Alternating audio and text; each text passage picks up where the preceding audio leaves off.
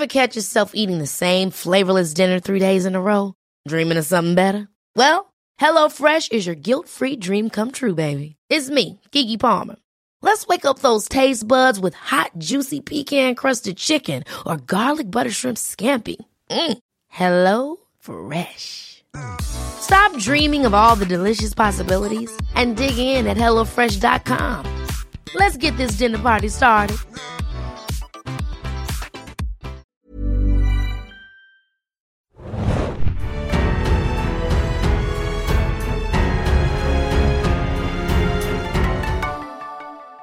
Das Ende ist da.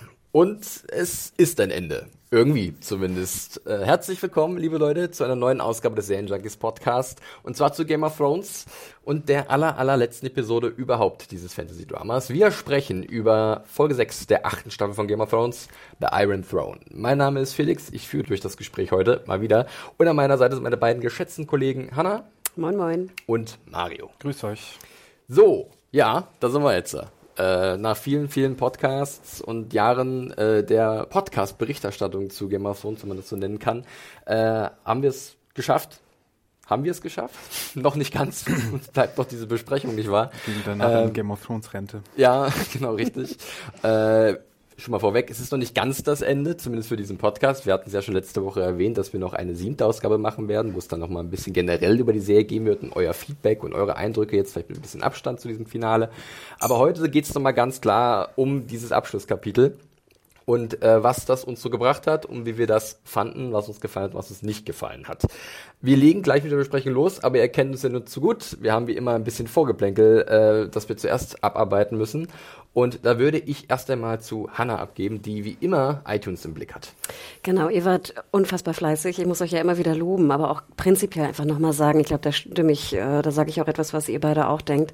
Also die Fanliebe, die wirklich in den letzten äh, Wochen äh, auf uns einprasselte von Usern und Hörern, die den und Hörerinnen diesen Podcast gehört haben, das war ganz, ganz bezaubernd. Und ich glaube, Felix und ich, wir hatten gestern auch so ein kleines Erlebnis, dass wir wirklich in, uns in ein Kino drängen, wo die, wo das Finale lief in der Kulturbrauerei hier in Berlin und wir sprechen gerade über irgendwas und dann dreht sich äh, Matthias, hieß der junge Mann, äh, um und sagt, seid ihr vom Serienjunkies Podcast? Das war also wirklich. War sehr aufdringlich von Matthias, wirklich.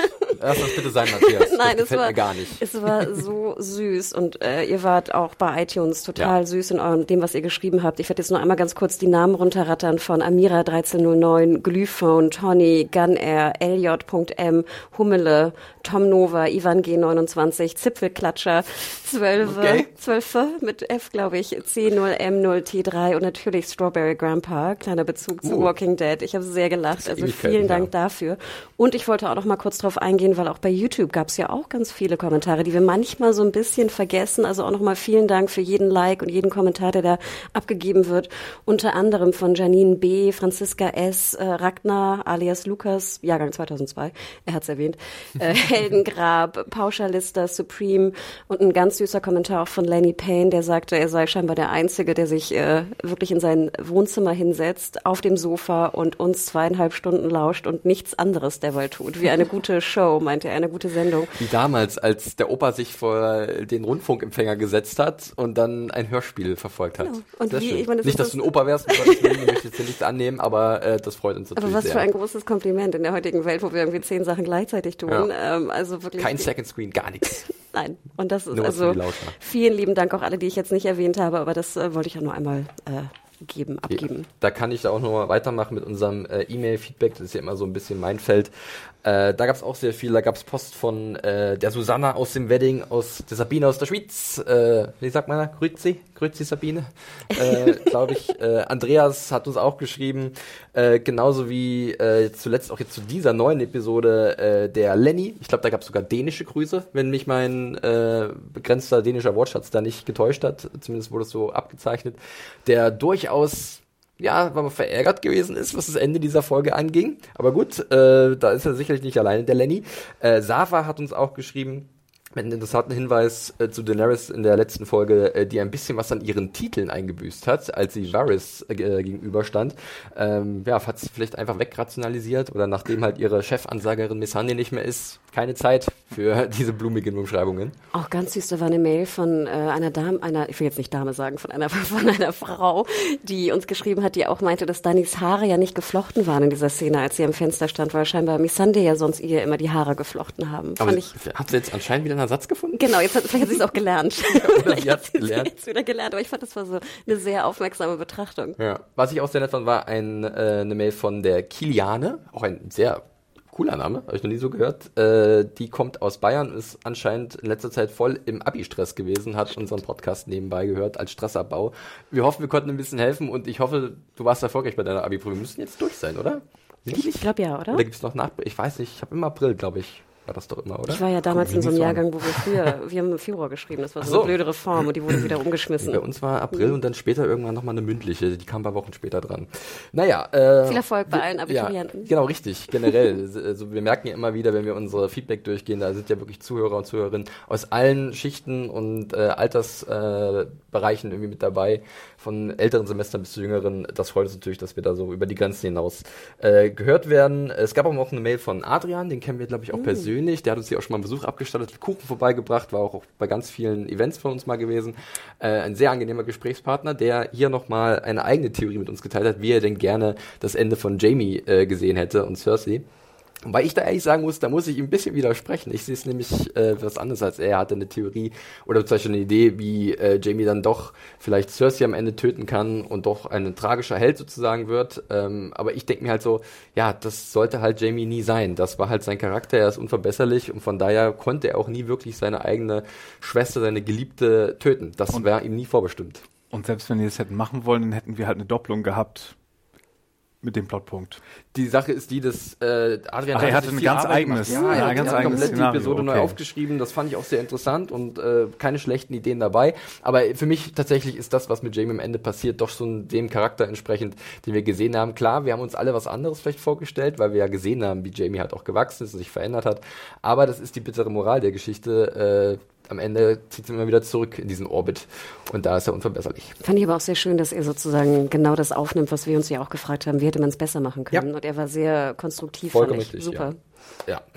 Genau, äh, und dann gab es sogar noch was von, oh, ich muss noch ganz kurz mal gucken, doch, ah, wir hatten einen Leonard und einen Lenny, da bin ich super verwirrt, also äh, nicht Lenny, äh, Lenny war nämlich so schockiert gewesen. Und Leonard hatte nochmal geschrieben zum Thema Zeitproblem, was wir sicherlich auch nächste Woche nochmal bei unserem Abschlusspodcast ansprechen werden, ähm, hat er uns darüber mal hingewiesen, äh, dass im Endeffekt das Problem vielleicht gar nicht die Zeit ist, sondern was aus der Zeit gemacht wurde von diesen, von den Machern. Und ich glaube, da, das sehen wir ja genauso, wir vereinfachen das bloß immer in Anführungszeichen das Zeitproblem. Wir reden natürlich auch von Zeitmanagement. Wie teilst du die Zeit ein, die du hast, wenn du dir schon so wenig Zeit gibst? Und dass es da definitiv äh, Probleme gab oder Dinge, die vielleicht anders hätten gemacht mhm. werden können. Aber da werden wir, glaube ich, nochmal zur späteren Stunde äh, zum anderen Podcast nochmal etwas genauer eingehen. So, dann gab es noch ganz viele Sachen, wie immer von Bernhard, der uns wirklich Woche für Woche zuballert mit äh, Mails. Caroline hat auch mal wieder geschrieben. Yildiz, die wir ja auch persönlich mm. kennen, Freundin des Podcasts. Äh, Dennis, Franzi, Thomas. Ich habe die alle noch abgespeichert. Irgendwann musste ich bloß mal einen Cut machen für diesen Podcast. Wir nehmen die mit in die nächste Woche und ihr seid natürlich angehalten, uns weiter Mails zu schicken. Fand ich auch sehr süß. Viele haben äh, sich an die, sehr, an die Kürze der Mails gehalten, was ich natürlich super finde, weil dann kann ich da schön Punkte rausnehmen und dann können wir auch gut drüber diskutieren. Also vielen Dank dafür und äh, schreibt uns weiter. podcast.serienjunkies.de. So, dann wäre das erstmal das mit dem Feedback. Und jetzt kommen wir schon fast zur letzten Phase des Vorgeplänkels, oder Hanna? Sehe ich das richtig? Ich glaube ja, denn ich habe äh, zwei Punkte, die ich noch erwähnen möchte. Und zum einen möchte ich natürlich unseren Sponsoren danken, denn wir haben auch dieses Mal interessanterweise zum ersten Mal zwei Sponsoren für diesen Podcast. Vielleicht ein schöner Abschluss auch in dieser ganzen, sage ich mal, äh, Game of Thrones Reihe, die wir, ich habe mal nachgeschaut, der erste Podcast, den haben wir veröffentlicht am 2. April, äh, 2. April 2013. Also echt eine, eine lange Geschichte. Und dies müsste eigentlich, wenn ich es richtig gezählt habe, Folge 68 im Game of Thrones äh, Feed von uns sein. Also, Ach so, ganz, ach ja, in unserem Feed. Genau, ja, ja, also ja, wenn ihr nur den Game of Thrones Feed von Serienjunkies äh, abonniert habt, dann müsste dies eigentlich Folge 68 Ging, sein. glaube ich, mit der ersten Folge der dritten Staffel müsste Genau. das gewesen sein, ne? Ja. Und deswegen auch nochmal einen lieben Gruß. Wir haben damals ja angefangen mit Tommy, Philipp und Rima und damals noch auf einer Toilette aufgenommen. Wir hatten eine zweite Toilette bei uns Ja. im Büro, die wir dann umgebaut haben im alten. Die, die uns vielleicht schon etwas länger hören, erinnern sich daran, dass ab und zu mal eine Spülung zu hören war. Das lag einfach daran, weil einer wirklich von diesen drei, manchmal sogar vier Leuten auf dem Klo saß und wenn er sich zurückgelehnt hat oder sie, dann wurde halt gespült. Es waren wirklich, glaube ich, 40 Grad da drin und keine Luft, aber ja. Der äh, Porzellanthron. Porzellanton, ja. Aber den Tywin hat keiner bei uns gemacht, keine Sorge. Es sind alle lebendig rausgekommen vom Pott. Also alles gut. Genau, also nochmal vielen Dank äh, da an alle Beteiligten und auch vielen Dank natürlich nochmal an euch, dass ihr diese Reise auch mit uns mitgemacht habt. Und wir danken natürlich auch Audible, denn ihr wisst natürlich, dass die Hörbücher, ähm, alle Hörbücher nur bei Audible auch äh, zu hören sind und zwar natürlich von George R. R. Martin zu Game of Thrones. Äh, das Lied von Eis und Feuer wird ja auch direkt nochmal Bezug genommen in dieser Episode. Wie gesagt, schaut doch da mal vorbei. Wir werden auch eine schöne Landingpage mit all dem George R. R. Martin äh, Game of Thrones Inhalten auch hier verlinken in den Show Notes. Ihr könnt sie auf Deutsch oder auf Englisch hören. Also alle Denglischhasser da draußen und die auch nicht wollen, dass wir die, die englischen Originaltitel der, der Orte nennen, können da auf jeden Fall auch in die deutsche Variante hören. Und äh, wie gesagt, der erste Monat ist kostenlos. Äh, hört einfach mal rein. Und äh, ich denke auch wir oder ich zumindest als Fazit äh, freue mich jetzt ja auch noch viel mehr auf die Bücher, muss ich gestehen, nachdem jetzt die Serie vorbei ist. Und ich bin wirklich kurz davor, nochmal die Bücher wirklich anzufangen, weil ich glaube, die Idee ne? hatte ich tatsächlich auch schon, aber Krass, die ne? Zeit ist halt so eine Sache, ne? Genau, und deswegen, also wenn ihr keine Zeit habt, dann hört sie doch. Das Ah. geht ist vielleicht Gibt praktischer. es da eine Möglichkeit? Also bei audible.de, wie gesagt, vielen Dank für diesen Sponsorship. Vielen und Dank. Wir haben noch einen zweiten Sponsor. Ich darf also mal in die Freude kommen, zwei Sponsoren zu nennen. Und ihr habt es vielleicht auch schon mitbekommen, wir danken EMP. Ihr könnt auf emp.de gehen. Da gibt es ganz fantastische Merch-Geschichten zu kaufen, also von, von Kleidung. Aber sie haben auch eine der größten Sammlungen zu Funkos. Fun- Funko-Pop-Figuren, wie ich ja auch jahrelang erstmal lernen musste, wie diese schönen Figuren von Adam auf dem Schreibtisch heißen. Also da gibt es äh, Dani auf Drogon, da gibt es äh, John, da gibt es Arya, ähm, aber auch von vielen anderen. Kleinen Night King gibt's auch. Genau, genau, ein White Walker. Wer noch einen haben will, ähm, wer sich das ins Regal stellen will, man kann sie sammeln. Wir haben ja auch ein paar Fans auch, ähm, nicht Fans, aber ein paar Zuschriften auch bekommen von Leuten, die so Walking Dead Figuren auch sammeln, Funkos, nach den Live-Events, die da irgendwie angefangen haben, ihre Sammlung aufzubauen. Also schaut doch einfach mal bei EMP vorbei, emp.de und guckt euch an, welche Funkos sie da haben. Ich zum Beispiel würde mich auf eine Sansa freuen. Ich frage mich, EMP, äh, also EMP, EMP, je nachdem. Also bei uns war es, glaube ich, mal früher EMP, haben wir dazu gesagt, weil es cooler klang. Schön Englisch. Äh, ich weiß noch, in der Schule wurden immer Sammelbestellungen gemacht. Da hatte einer den großen EMP-Katalog und hat den mitgebracht und dann wurde der in der Schu auf den Schulbänken rumgereicht und dann hat einer die ganzen Bestellungen aufgenommen und dann kamen bei denen dann 10, 20 T-Shirts an oder so. Ja, ja, das war damals irgendwie so ein Ding. Alle paar Wochen ging der EMP-Katalog rum. Ja. Ich habe auch einen Funko. Bei mir steht seit Jahren der Matschkopf Oberin auf dem Die. Viper.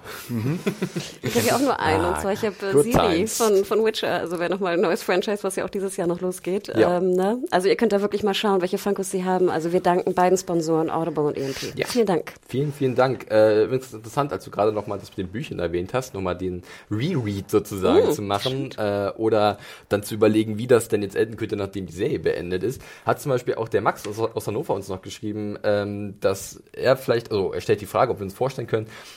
ob J äh, George R. R. Martin jetzt, nachdem er gesehen hat, wie dieses Ende angekommen ist, vielleicht bei sich selbst noch ein paar Anpassungen vornehmen wird, was wir natürlich nicht wissen können, was da jetzt verändert wurde, inwiefern er schon seine eigene Idee hier äh, wirklich den beiden Machern Benioff und Weiss verraten hat.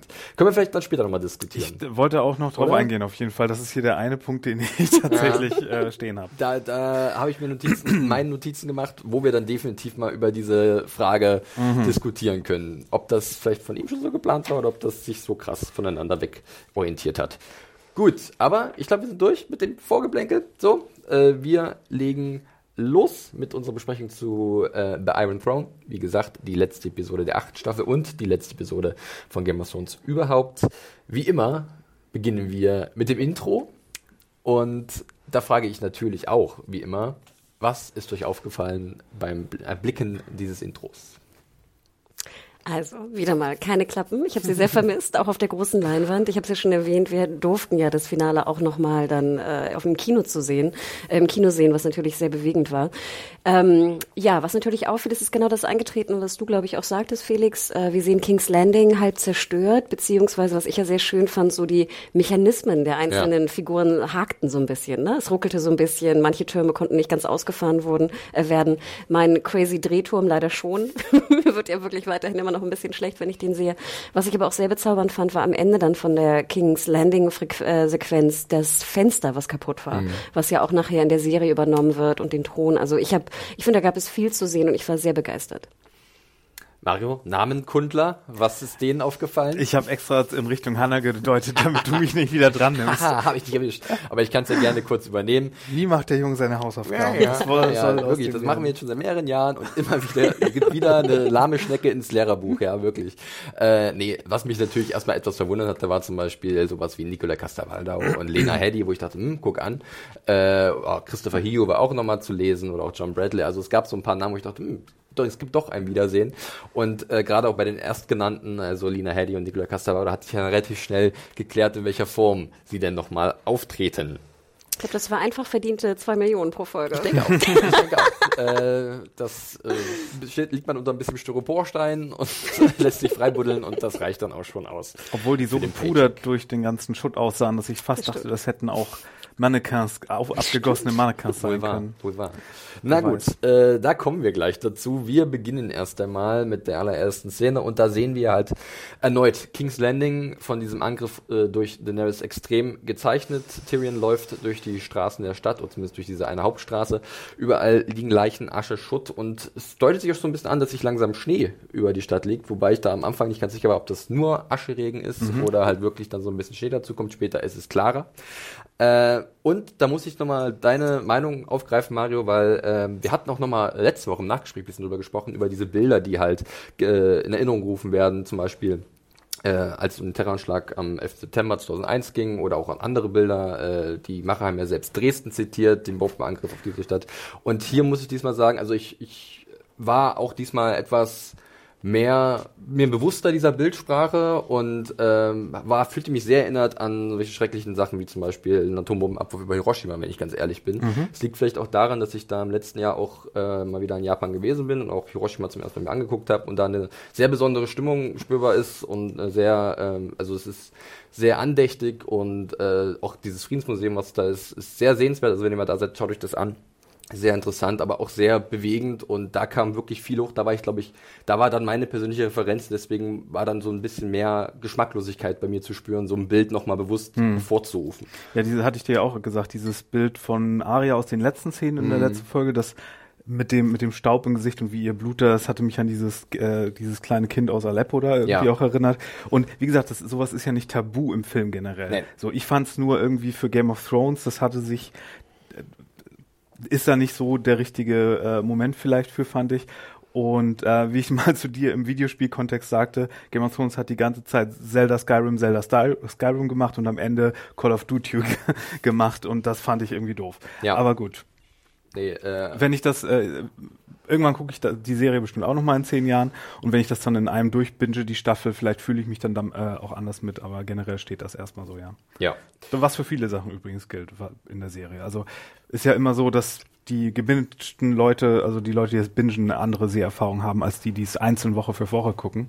Aber das ist ja oft so. So ist es. Äh, Hanna, äh, bei dir, äh, klar, du hast sicherlich auch verstanden, warum sie uns nochmal das zeigen und auch die Perspektive von Tyrion äh, uns zeigen. Ähm, dein erster Eindruck von diesen ersten Genau, Minuten? ich habe ja so ein bisschen eine andere Meinung dazu, so, so krass es klingt. Das sind ja, so, es klingt wirklich sehr, sehr hart, aber ich bin teilweise dann doch froh, dass wir das Leid der Zivilbevölkerung doch noch ein bisschen gesehen haben. Mhm. Denn ich finde auch gerade, wir haben es ja auch gesehen bei was war das? Äh, Batman wie Superman oder andersrum. Ja, die das Materialschlacht einfach, ohne wirkliche genau. Opfer. Ja. Und das finde ich ist noch viel, viel schlimmer. Und ich finde auch heutzutage, so blöd es klingt, die Bilder sind so fast ikonografisch, so mhm. böse dieses Wort auch in diesem Zusammenhang oder so, so komisch es klingt. Aber wenn natürlich heutzutage ein Haus zusammenfällt und es gibt Rauch, dann erinnert das nun mal an die Bilder, die wir damals gesehen haben bei 9-11. Und deswegen, also, sehe ich das einen Tick anders. Ich hatte hier komischerweise jetzt als Referenz im Kopf eher so, so stellte ich mir, nicht, dass man es gesehen hat natürlich, aber so stellte ich mir so ein bisschen so Pompeii vor, gerade wegen der ja, verbrannten ja. Leichen. Das wirkte so, es fehlte eigentlich noch so diese, diese Säulen von, von Vulkanasche, die man sich vorstellen kann, vielleicht geschichtlich, wenn man da rangeht.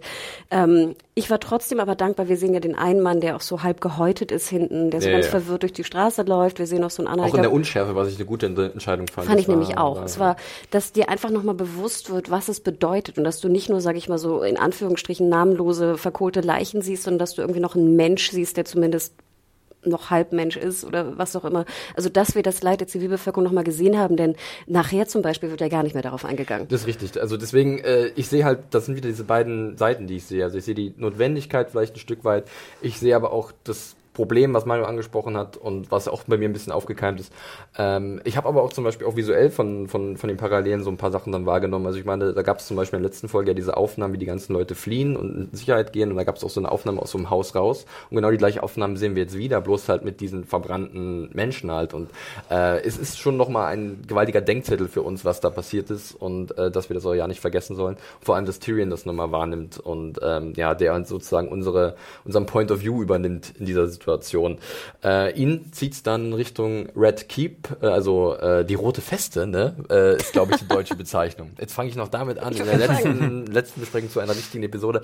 Aber ähm, ja, er hat ein Ziel vor Augen, denn er weiß ja, äh, wenn er, also klar, er denkt an seine, seinen Bruder und auch an seine Schwester vielleicht ein bisschen. Musstest du da auch so ein bisschen dran denken, weil für mich war ja immer besonders natürlich, wir, wir gehen ja schon fast wieder in das, in das Finale der Staffel und Finale der Serie, aber ich musste sehr dran denken, weil er weiß ja auch, was ihm bevorsteht. Ne? Er denkt ja. ja auch schon so ein bisschen, okay, was, was passiert mir, wenn ich jetzt in die Red Keep die gehe? Gewissheit, dass er zumindest noch was geleistet hat, bevor ihm was passiert durch die, also bevor er durch Daenerys vielleicht. Äh, nee, und ich hatte so, so eine große Erinnerung auf einmal an diese Szene natürlich von dem Walk of Punishment hm. von Cersei, weil sie ja auch immer, wenn wir uns erinnern, und gerade die Buchkenner wissen ja immer dieser Blick, wo ist die Red Keep, wenn ich an die Red Keep komme, ja. bin ich ne, da. Und das fand ich sehr schön, wie nochmal so hochgeguckt wurde. Und dann siehst du halt immer noch diese, diesen Brocken von, von Red Keep oben stehen. Fand ich einen sehr schönen, also für mich war es ein kleiner Callback. Ja, ja. Äh, da, diesen Weg geht er aber alleine, darauf besteht er und John wird in der Zeit äh, Zeuge davon, wie halt mit den Kriegsgefangenen umgegangen wird äh, durch Grey Worm und ähm, ja, das ist dann natürlich auch eine etwas unschönere Szene. Äh, Grey ist mittlerweile auch natürlich voll auf dem Zug aufgesprungen. Äh, das sind die absoluten Feinde meiner Königin. Die müssen mit Stumpf und Stiel ausgerottet werden.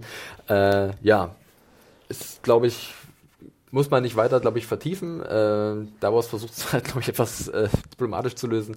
Aber ja, an der Situation, aber an der Stelle geht es irgendwie nicht weiter in der Richtung. Ne? Da muss John erstmal zurückziehen. Äh, ich denke, es ist einfach generell nochmal in den ersten Minuten nur so dieses, dieses Gefühl zu erwecken, äh, was für eine drastische Situation das gerade ist. Ein Echo und, aus genau. der letzten Folge noch. Und ich bin dann auch, glaube ich, ganz dankbar, dass wir dann relativ schnell davon weg sind. Also und dass wir dann uns erstmal einen sehr persönlichen Moment widmen. Da gehen wir jetzt auch schon mal hin. Und zwar ähm, zu äh, ich habe es The Lannisters genannt auf meinen Notizen zu Tyrion, der halt sich dann ähm, durch die Red Keep durchschlängelt. Äh, Gibt es auch schöne Einblicke. Ich fand das Set-Design wirklich sehr gelungen, muss ich sagen, weil auch wieder dieser riesige Kartenraum so zerstört ist natürlich sehr nicht besonders subtil, was uns da äh, zubereitet wird, aber ich denke, das ist generell in der Folge so ein Ding. Große Subtilität zeigt die, äh, zeichnet diese Episode nicht aus. Wir haben keine Zeit dafür. Wir haben keine Zeit dafür, genau. ähm, und äh, ja, er bahnt sich dann seinen Weg durch diesen Geröllhaufen und war ich erstmal ein bisschen verwundert, dass es dann doch so einfach geht, sich da durchzubahnen, weil meine Vorstellung war eigentlich schon, dass alles in sich zusammengebrochen mhm. ist. Ja. ja. Wir haben dann wieder die alte Diskussion. Ich meine, hätte Cersei und Jamie hätten die einfach stehen geblieben, wären sie da stehen geblieben im Kartenraum, hätten sie vielleicht überlebt. Einen Schritt nach rechts gemacht. Ja, ja die, die, tatsächlich, das Bild aus der letzten Folge war doch relativ fatal und äh, vernichtend und jetzt äh, ist es etwas luftiger, als ich es erwartet hatte. Diese ja, und das kommt davon, wenn man beides will. Du willst diesen Verschütt-Moment mit den beiden, aber du willst auch die Szene, wo Tyrion quasi vor dem Grab steht von ja. den beiden. Und das dann auch noch äh, tatsächlich mit der goldenen Hand, die rauskommt. Ihr seid gierig. Das ist alles, ist ja. alles so ein bisschen Erst die schöne, subtile Hand, die rausguckt, aber nein, dann buddelt er sie trotzdem auch aus. Ja. Sie wollen immer alles auf einmal. Aber Mario, wir kriegen dafür Peter Dinklage, den, der mir persönlich sehr gut gefällt in dieser Szene. Also das gegen, ist wieder dieser Pe Gegen den Dinklage sage ich ja gar nichts. Nee, das ist das Problem. Aber den hätten wir sonst nicht gehabt. Das ist die Frage, ne? Wie dann, wenn er nur die Hand Ja, dann musst du kill your darlings, dann musst du ja. dafür auf was anderes verzichten. Aber willst du dann auf die, also wie gesagt, ich, der, der, der Dinklage in dem Moment war halt wirklich äh, sehr, sehr gut, wie ich fand. Äh, Nein, und, und ich, mir sind auch wirklich da, also das war für mich auch eine der emotional fast stärksten äh, Momente, die, der Moment, wo ich Cersei und Jamie da sehe und, und äh, Jamie noch so halb eigentlich fast an ihrer Brust liegt, ja. so ein bisschen in der Umarmung. Äh, boah, also das ging mir wirklich nah. Und da kriege ich jetzt noch so ein bisschen, ein bisschen Gänsehaut, nicht so doll, aber ähm, ich bin sehr dankbar, diesen Moment gehabt zu haben. Und natürlich ist es abstrus, dass er in dem ganzen Geröll dann die, die goldene Hand findet, aber. Es ist ein schönes Bild gewesen, so, ja. Und ich bin dankbar für diese Szene auch. Ne? Und dann, dann kann ich auch drüber hinwechseln. Als, als Twin Peaks-Fan mag man schön aussehende Leichen. Jetzt äh, frage ich mich aber natürlich auch, das habe ich, also so ging es mir so, äh, woher kommt, also was bedeutet diese emotionale Reaktion von äh, Tyrion? Ist es im Endeffekt Trauer äh, um seinen Bruder allein, den er ja immer sehr geliebt hat, weil zu seiner Schwester war es ja eher ein Hass, der das diese Beziehung ausgezeichnet hat. Ich habe so ein bisschen gelesen, dass er natürlich noch was Gutes bewirken wollte und ein bisschen die Hoffnung hatte, noch was Versöhnliches zu erreichen. Äh, was natürlich dann nicht geklappt hat. Und dass er vielleicht doch ein Stück weit gerne immer natürlich ein Lannister sein wollte, aber nie die Chance bekommen hat, diese Rolle einzunehmen und immer klein gehalten wurde no pun intended in dem Fall. Äh, und dass, dass da doch wirklich Trauer um die Familie ist, auch wenn ein Teil, großer Teil der Familie ihn immer gehasst hat. Wie habt ihr das äh, gedeutet? It's complicated. Mhm. Da fällt ja auch eine ganze Menge Druck ab. Er ist jetzt der Lannister, mhm. schlechthin, außer wenn es Onkel Kevin noch gibt, keine nee, Ahnung. der ist in die Luft gesprengt worden, in der äh, Sept of Baylor tatsächlich. Da stand Ach er so. auch mit. Wurden wir, glaube ich, schon mal drauf hingewiesen. Wirklich? Oh, sehr gut. Ich glaube, wir haben es übersehen und irgendwer hat es geschrieben. Ja, ja, der sehr war da mit drin. Dann weiß ich das jetzt auch. Ne, haben wir eigentlich nur noch Tyrion. Aber äh, ja, kompliziert trifft es ganz gut, oder? Ja, und ich denke, äh, also ich habe ja auch einen älteren Bruder und ähm, ja, it's complicated, glaube ich, drückt das ganz gut aus. Und natürlich war das Verhältnis mehr als schwierig. Äh, und natürlich hat er, glaube ich, auch Jamie, wenn man jetzt mal irgendwie da Abstriche machen soll, mehr geliebt als äh, Cersei. Aber trotzdem war sie ja seine Schwester. Das dürfen wir nicht vergessen. Und ich glaube, auch wenn du dann deine Geschwister einfach tot da als Leichen li äh, liegen siehst, egal welches Verhältnis du mit denen hast, ich glaube, dass das einem irgendwie nahe geht, ist selbstverständlich. Man hat ja irgendwie auch ganz viele Momente, an die man sich erinnert, dann aus seiner Kindheit oder seiner Jugend oder ähnliches. Und auch wenn Cersei so brutal und, und ähnliches zu ihr war, war es halt trotzdem seine Schwester. Ja, ich glaube wirklich, dass Tyrion noch irgendwas lag halt immer äh, ihm an ihr, weil sonst hätte er ja nicht so für sie auch versucht zu verhandeln und zu sagen, ich kann dir helfen, ich kann dir und deinem ungeborenen Kind helfen. Absolut. Ähm, und ich glaube, es ist ja auch so ein bisschen die Trauer im Sinne von, äh, sie hätten ja auch beide glücklich sein können, so blöd es klingt. Es ist ja auch so ein bisschen, ne, du denkst ja daran, oh Gott, ihr hättet auch zusammen einfach leben können und ein schönes Leben haben können. Aber nein, die Umstände, eure Machtgeilheit und, und was auch immer alles, äh, hat dies einfach verhindert. Ja, und Now the Rain Sweep Over Them. Äh, da gibt es dann nochmal einen schönen musikalischen Einsatz, ähm, der Rains of Casimir, äh, was eigentlich nochmal für mich persönlich eine schöne Schleife drum macht. Äh, also von daher war ich da eigentlich zu Beginn mit dieser Szene sehr zufrieden. Ich muss auch gestehen, eigentlich dachte ich ja nach der letzten Episode, dass das jetzt, dass es das war für Cersei. Es gab mhm. ja auch so ein paar Memes, wo wir so einen Geröllhaufen sahen mit so einem Weinglas, was so rauskommt. Viele glaubten ja auch, dass Cersei vielleicht nicht tot sei. Ähm, als wir jetzt dann Tyrion sahen und die Hand, dachte ich so, oh Gott, nachher lebt Cersei noch da drunter runter. Ich dachte so, Gott, bitte nicht, bitte nicht, mhm. bitte nicht. Und deswegen war das für mich eigentlich jetzt auch ein schöner Abschluss und ich bin sehr dankbar, dass sie ihn gemacht haben. Ja, können wir so, glaube ich, stehen lassen. Ähm, dann würde ich fast sagen, dass wir die Lannisters hinter uns lassen, zumindest die beiden im Geröllhaufen und der eine, der spielt da dann noch die eine Rolle. Zweieinhalb. Die zweieinhalb? Das Kind, das Ungeborene. Achso, na, dann wären es dreieinhalb Lannisters, zweieinhalb bleiben im Geröllhaufen. Die im Geröllhaufen, die hatte ich jetzt. Ja. Ist Tyrion ein ganzer Lannister? Oh Gott, Nein, nicht wegen, oh. also Leute, ich verstehe gerade nicht, wie wir was beschreiben hier. Ähm, deswegen, aber ich glaube, wir haben, wir haben einen Weg gefunden, ja, ja. oder? Wir reden uns hier im Kopf und Kragen. Kopf und Kragen, jetzt schon. Um Gottes Willen, bleibt uns bitte treu, Leute. Äh, wir lassen diese Szene hinter uns und gehen wirklich jetzt zum äußeren Bereich der Red Keep. Äh, wo ein riesiges Banner prangt auf diesen Ruinen. Da dachte ich auch schon, da haben die bestimmt lange dran gestrickt, oder?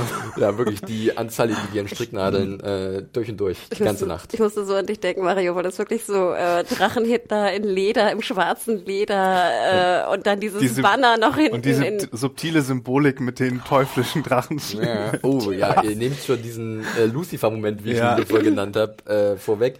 Ja, es Aber dieser ganze Mix, ich dachte so, okay, wir können jetzt auch in, ich weiß nicht, in Nürnberg bei irgendeinem so Rallye so, so einem Nazi-Rallye sein oder das so. ist das Auf, äh, der Aufmarsch des Imperiums so ein bisschen. Oder im äh, Samstagmorgen-Cartoon halt. Ja, genau. Äh, Leni Riefenstahl für die Kamera. Ach nee, Obervampir haben wir beseitigt. Jetzt der Obervampir ist schon durch, jetzt haben wir den nächsten Obervampir sozusagen. Mhm. Äh, ja, ich glaube, die ganze Stimmung ist relativ, spricht für sich, äh, kann man sagen. Es ist doch sehr... Bedrückend, sehr totalitär von äh, Daenerys, wie sie da das alles inszeniert.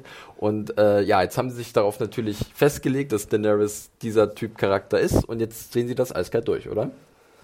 Ich fand auch schön, wir sehen ja, glaube ich, die Szene auch so ein bisschen aus der, aus der Sicht von John. Ne? Ich glaube, er wühlt sich so durch die Pferde durch, mhm. wo ich mhm. dachte so, ich bin leider hochgradig allergisch gegen Pferde, aber ich denke immer so hinter so Pferdebeinen würde ich, glaube ich, nicht rumlaufen. Ne?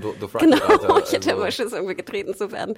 Ähm, aber ich fand auch schön, dass wir die Dothraki nochmal sehen. Wir sehen dann wahnsinnig wieder an Salid, wo ich auch dachte, die sieht irgendwie mehr aus, als wir in den letzten Folgen gesehen haben.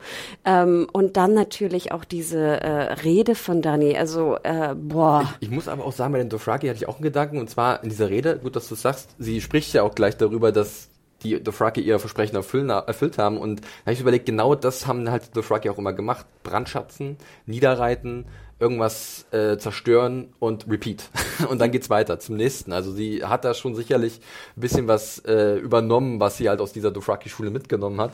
Wobei und, ja, ja, damals, als sie das ge gesagt hat, so macht für mich das und werdet der ne, übernimmt, nehmt das und macht die Steinhäuser ja, genau, und weg. Ja. Da dachte ich immer so, sie, sie macht das so ein bisschen aus so einem, also eher strategisch und mhm. sie selbst irgendwie steht gar nicht so ja, hinter dieser Lebensart. Aber jetzt hat sie das so, ja, für sich angenommen. Für sich angenommen, tatsächlich, ja. Ähm, ja, Graver wird dann noch eine große Ehre zuteil, wird irgendwie zum Kriegsminister ernannt, warum auch nicht, ja. Okay. Alles gut. Wenn das so sein soll, dann ist es so. Kann man machen. Ähm, aber wie gesagt, die ganze äh, Ansprache ist wirklich sehr, ähm, ja, erinnert an gewisse auch geschichtliche äh, Ereignisse und ich denke mal, das ist nicht deutlich bewusst gewählt, äh, diese Parallelen. Und so krass ist es, ich meine, es war eine wahnsinnig martialische, natürlich, ne, wie du sagtest, geschichtlich, äh, geschichtliche Ansprache. Trotzdem muss ich sagen, dass äh, Emilia Clark wirklich äh, fantastisch sie rübergebracht hat und ich ihr einfach, ich habe in ihr Danny gesehen, ich habe in ihr die Eroberin gesehen. Und was ich sehr schön fand, gerade im Unterschied zu Johns äh, Sprache nach der Schlacht von Winterfell, finde ich, war das wieder ein Unterschied wie Tag und Nacht. Es mhm. tut mir leid. Ich empfinde bei John einfach nichts und bei Danny wirklich sehr viel mehr. Und ich finde auch da ein, eine Technik, die sie anwand, anwendet hier, und das wird sehr deutlich, sie atmet ganz schwer. Und das klingt jetzt so sehr banal, mhm. aber das macht es so viel packender, weil sie einfach, du siehst, durch diese schwere Atmung, die natürlich jetzt unter der Lederkluft ein bisschen untergeht, ähm, die du aber trotzdem noch erkennen kannst, äh, wirkt es so, als ob sie halt wirklich glaubt, was sie erzählt und dass sie halt ihre, ihre Mannen da irgendwie motiviert. Also deswegen, ich fand Emilia Clark, äh, Hut ab. Mario, fühlst du dich vielleicht auch ein bisschen an unsere geliebte Queen of Thorns erinnert, die irgendwann mal zu Daenerys gesagt hat, be a dragon? Gerade auch bei dieser Flügelschlagszene. äh, ja, es gab ja noch, Adam hat ja scherzend vermutet, dass sie sich vielleicht selbst noch in einen Drachen verwandeln könnte. you haven't even seen my final form. Ja, ja. Ähm, ja nee, einfach weil sie ja auch so ein, so ein äh, Baby hatte mit Schuppen mit Drachenschuppen und so war äh, zumindest genau. Übermit über, über, Übermittlung von. Das wäre natürlich übelst witzig gewesen, dann hätten wir hier noch so einen Röschen-Moment äh, drin gehabt. Maleficent. Maleficent. ja, wirklich. ja, Oder äh, Madame Mim. ja, und dann ist natürlich auch dieser, dieser, was sie sagt halt, dass sie die Welt befreien will, ähm, mit nach ihrem Gutdünken und mit ihren Vorstellungen ist natürlich, ich glaube, wir lesen alle genau das, was wirklich da drin steckt. Also äh, mein Weg ist der richtige, alle anderen liegen falsch. Und äh, ja, Tyrion und John stehen so ein bisschen nebendran und dem verstehen das eigentlich nicht. eigentlich, ich glaube, Tyrion kann so ein bisschen valyrisch, ne? Und äh, ja. John hört, glaube ich, nur das erste Mal Winterfell und Dorn auf, wo sie sagt halt wirklich von Winterfell bis Dorn, von mm. äh, hier von was war das, Summer Isles äh, zur Jadesee. Bis zu, bis zu Lannisport. Lannisport bis Lannisport allein auf ja, Deutsch. Richtig. Äh, ich glaube, bei diesen Namen, da merkt John, okay, was? Winterfell? ja, genau. Ihr meint, Winterfell ist cool, oder? Ja, das genau. kann genauso bleiben. Uh, El Salvador. ja, ja. Äh, aber ich glaube schon allein die ganze Intonation ist verräterisch genug. Und ich habe so ein bisschen bei John das Problem, also das ist generell so ein Ding, was äh, einfach das Problem des Charakters schon immer gewesen ist. Er wirkt im Moment sehr verloren, was glaube ich auch die, die Absicht dahinter ist, aber er fühlt sich halt auch so un, also extrem passiv und er weiß aber nicht, was er tun soll. Und das ist bei mir so ein bisschen eher frustrierend, als dass ich das nachvollziehen kann. Ich musste ja auch sehr lachen. Jemand hat äh, uns ja auch noch äh, an SJGOT bei Twitter auch diesen, dieses Zitat geschickt aus dem letzten Podcast mit irgendwie jedes Mal, wenn, wenn John sagt, äh, You're my Queen, äh, Hals Maul. Ähm, ja, und ich gebe dir hundertprozentig recht. Ich finde sogar jetzt fast in der deutschen Synchro klingt der noch ein Tick weniger trottelig als auf Englisch. Mhm. Ist mir aufgefallen. Mhm. Also der, der deutsche Synchronsprecher, der ja auch sehr bekannt ist, ähm, hat da, finde ich, fast einen besseren Job gemacht oder einen schlechten, weil das nicht so genau wie das Original klingt. Versuchte nicht so wie Batman zu klingen die ganze Zeit überhaupt nicht okay. und auch nicht so dümmlich. Ähm, aber ja, als er da stand und ähm, nichts tat, dachte ich, äh, was heißt gut, was hätte er das tun sollen in dem Moment? Ja. Aber ich dachte auch, äh, nein, das ist, ist äh, das Problem, was wir mit John hatten und seinem Charakter und seiner Passivität, äh, geht jetzt einfach nur weiter. Und ich musste auch wieder an unseren letzten Podcast denken und dachte so, tja, John, du hättest es ja irgendwie auch verhindern können. Ja, aber Honorable Jon Snow, Mario. Ja, und in dieser Welt spielt ja auch irgendwie noch so dieses Loyalitätsding eine große Rolle, wie ja auch Tyrion gerade ein Problemchen damit hatte und äh, ja jetzt als Hand einen Daumen nach unten gibt. Und, genau. äh, Danke für deine Bildunterschriften, Mario. Sehr gelacht. Jetzt, jetzt verrate doch nicht, dass ich hier meine Bildunterschriften recycle. ähm, auf jeden Fall, äh, ja, nee, das Problem hat er ja auch und der sagt dann ja auch immer so, schieß my queen und wenn man sich hier mal entschieden hat, dann, dann ist man das jetzt und dann muss man auch darüber gar nicht weiter nachdenken und das ist dann ja auch sehr das ist, das ist die Frage natürlich, was wir sehen wollen. Wollen wir sehen, wie sich der Charakter, wie sich die Figuren ähm, verändern über die Zeit, was natürlich immer spannender ist. Klar, eine Entwicklung ist immer interessanter zu beobachten. Aber was dieses Finale halt für mich auch, oder generell die letzten Folgen noch ein bisschen klar gemacht hat, ist, dass halt die Figuren, wie sie in Game of Thrones angelegt sind, oft einfach unverbesserliche Makel haben, von denen sie sich nicht lösen können. Und das ist so ein bisschen die Tragik ihrer, ihres Charakters. Äh, das haben wir bei John, das haben wir bei Tyrion, das haben wir bei Jamie gehabt. Ähm, gerade bei den Männern ist es gerade sehr auffällig, finde ich, irgendwie jetzt im Nachhinein, äh, weil bei den Frauen haben wir doch tatsächlich, äh, sagen wir mal, vielleicht Entwicklungen gehabt, die etwas mehr in verschiedene Richtungen gegangen sind, wie man anfangs so nicht hätte kommen sehen. Frauen müssen sich mehr entwickeln. Ich, ich hab, deswegen, was, was ihr daraus macht, liebe Leute, äh, das sei euch überlassen, aber das ist halt nur so eine Beobachtung. Und ähm, von daher, ja, diese, dieses sich klammern an irgendwas, was man so tief drin in sich hat, das wird den Leuten jetzt auch zum Verhängnis, wie Mario das gerade schon richtig gesagt hat. Ich finde es übrigens dann sehr cool, wie Arya einfach wieder auf, auftaucht. Ja. Dieses ist so cool sneaky. Also das habe ich nicht verstanden. Wir haben doch letzte, das, die letzte Folge endete doch damit, dass sie irgendwie mit dem Pferd, Na, wir haben sie da ja rettet, bei dieser an, von, von dannen reitet. Und nächste Folge ist sofort wieder, oh, da ist Arya ja wieder. Ja. Okay, never mind. Ich glaube, sie wollte erstmal raus aus der Stadt. Und dann sieht man wieder, wie sie auf dem Pferd zugeht. Was? Nee, nee, sie steht dann nur da und guckt sozusagen diese ganze Prozedur sich mit an.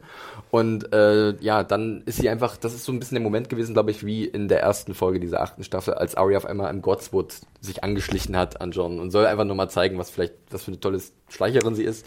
Ähm, ja, ich kann es mir nur so erklären. Ja. Ja, äh, du hast es auch schon gesagt, Tyrion dankt ab. Äh, ist jetzt nicht so, nicht mehr, auch nicht mehr tragbar für Daenerys, weil er sie verraten hat.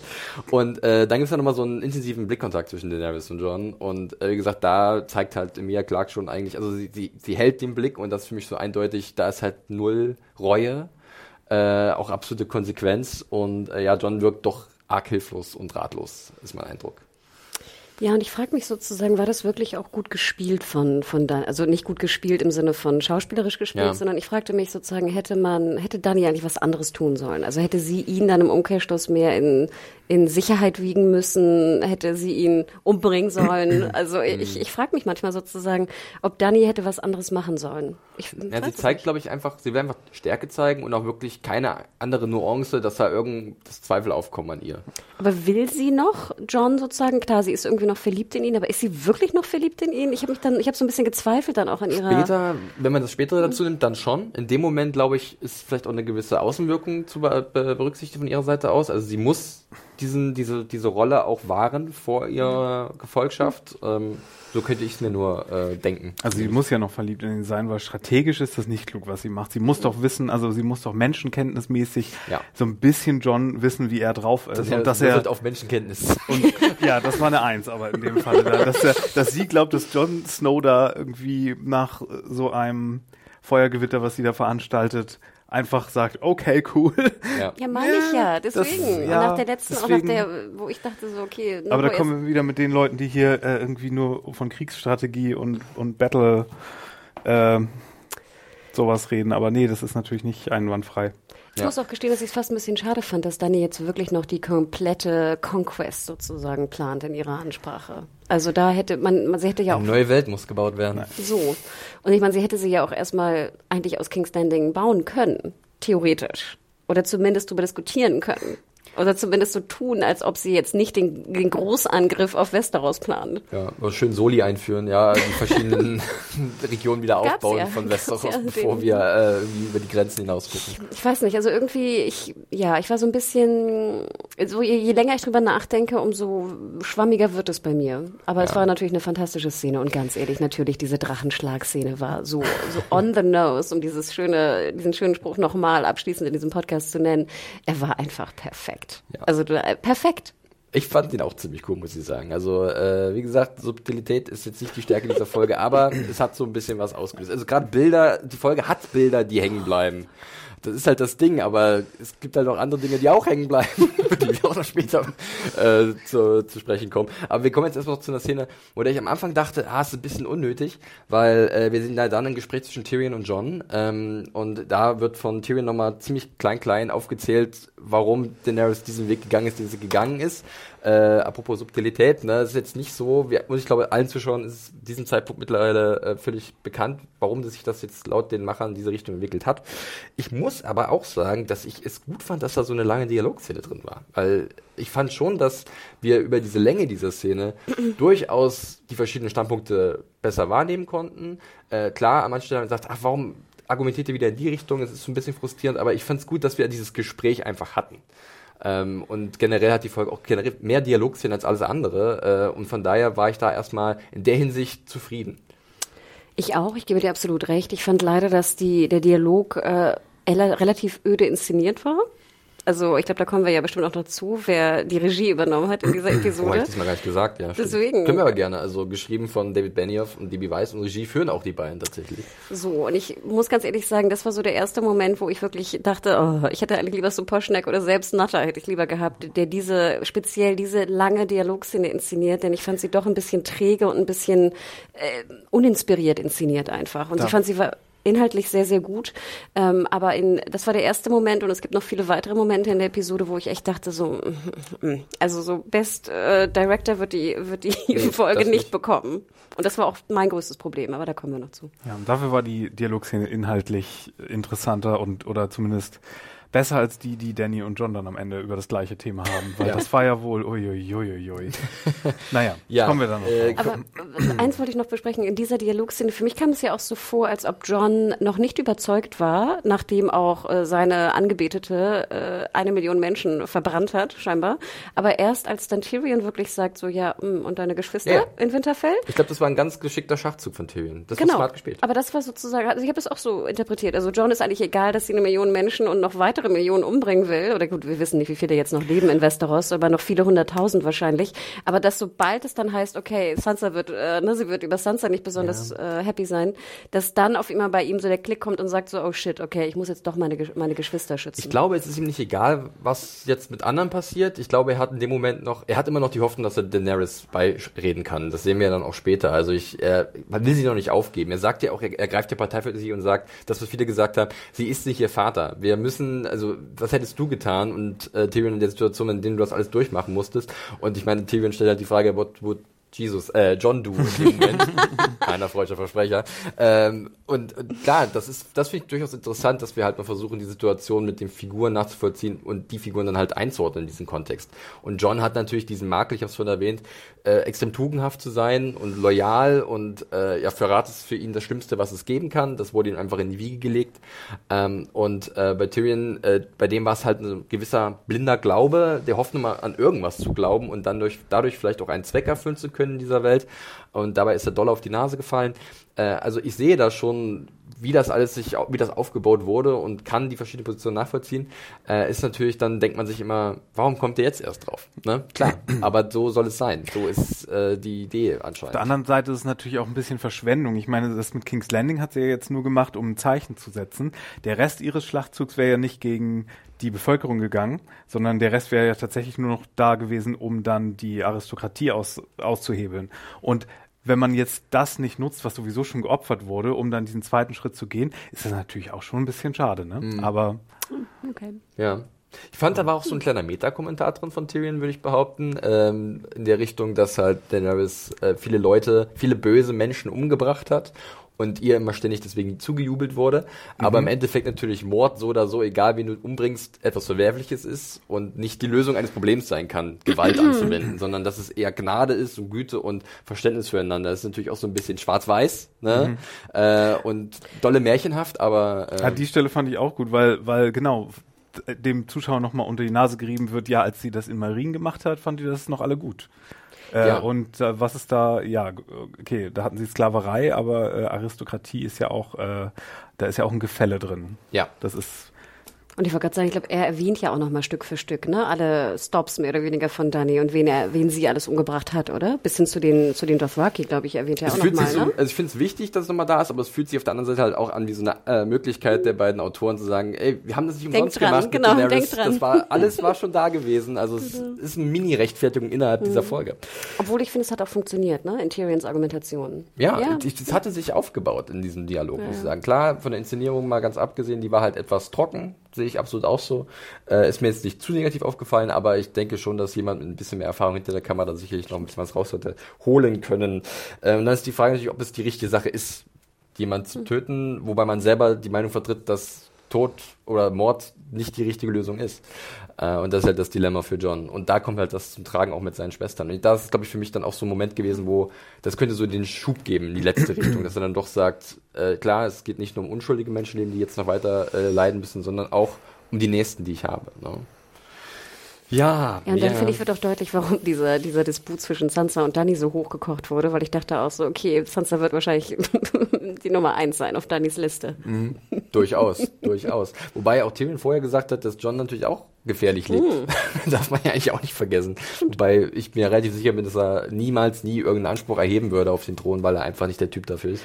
Obwohl ich auch ganz interessant fand, vielleicht nochmal kurz zum Feedback. Es haben uns ja auch viele geschrieben, die meinten, es wäre auch interessant gewesen, wenn jetzt einer von den kleinen Vögelein von Varys jetzt doch Dani vergiftet hätte und dass man so das Ende geschrieben hätte. Und da musste ich auch nochmal drüber nachdenken und dachte, ja, hm, hätte man auch machen Da hätten können. wir dann aber noch äh, eine halbe Staffel gebraucht, wo wir, wie wir sehen, dass Danny äh, King's Landing oder die Ruinen davon äh, er regiert.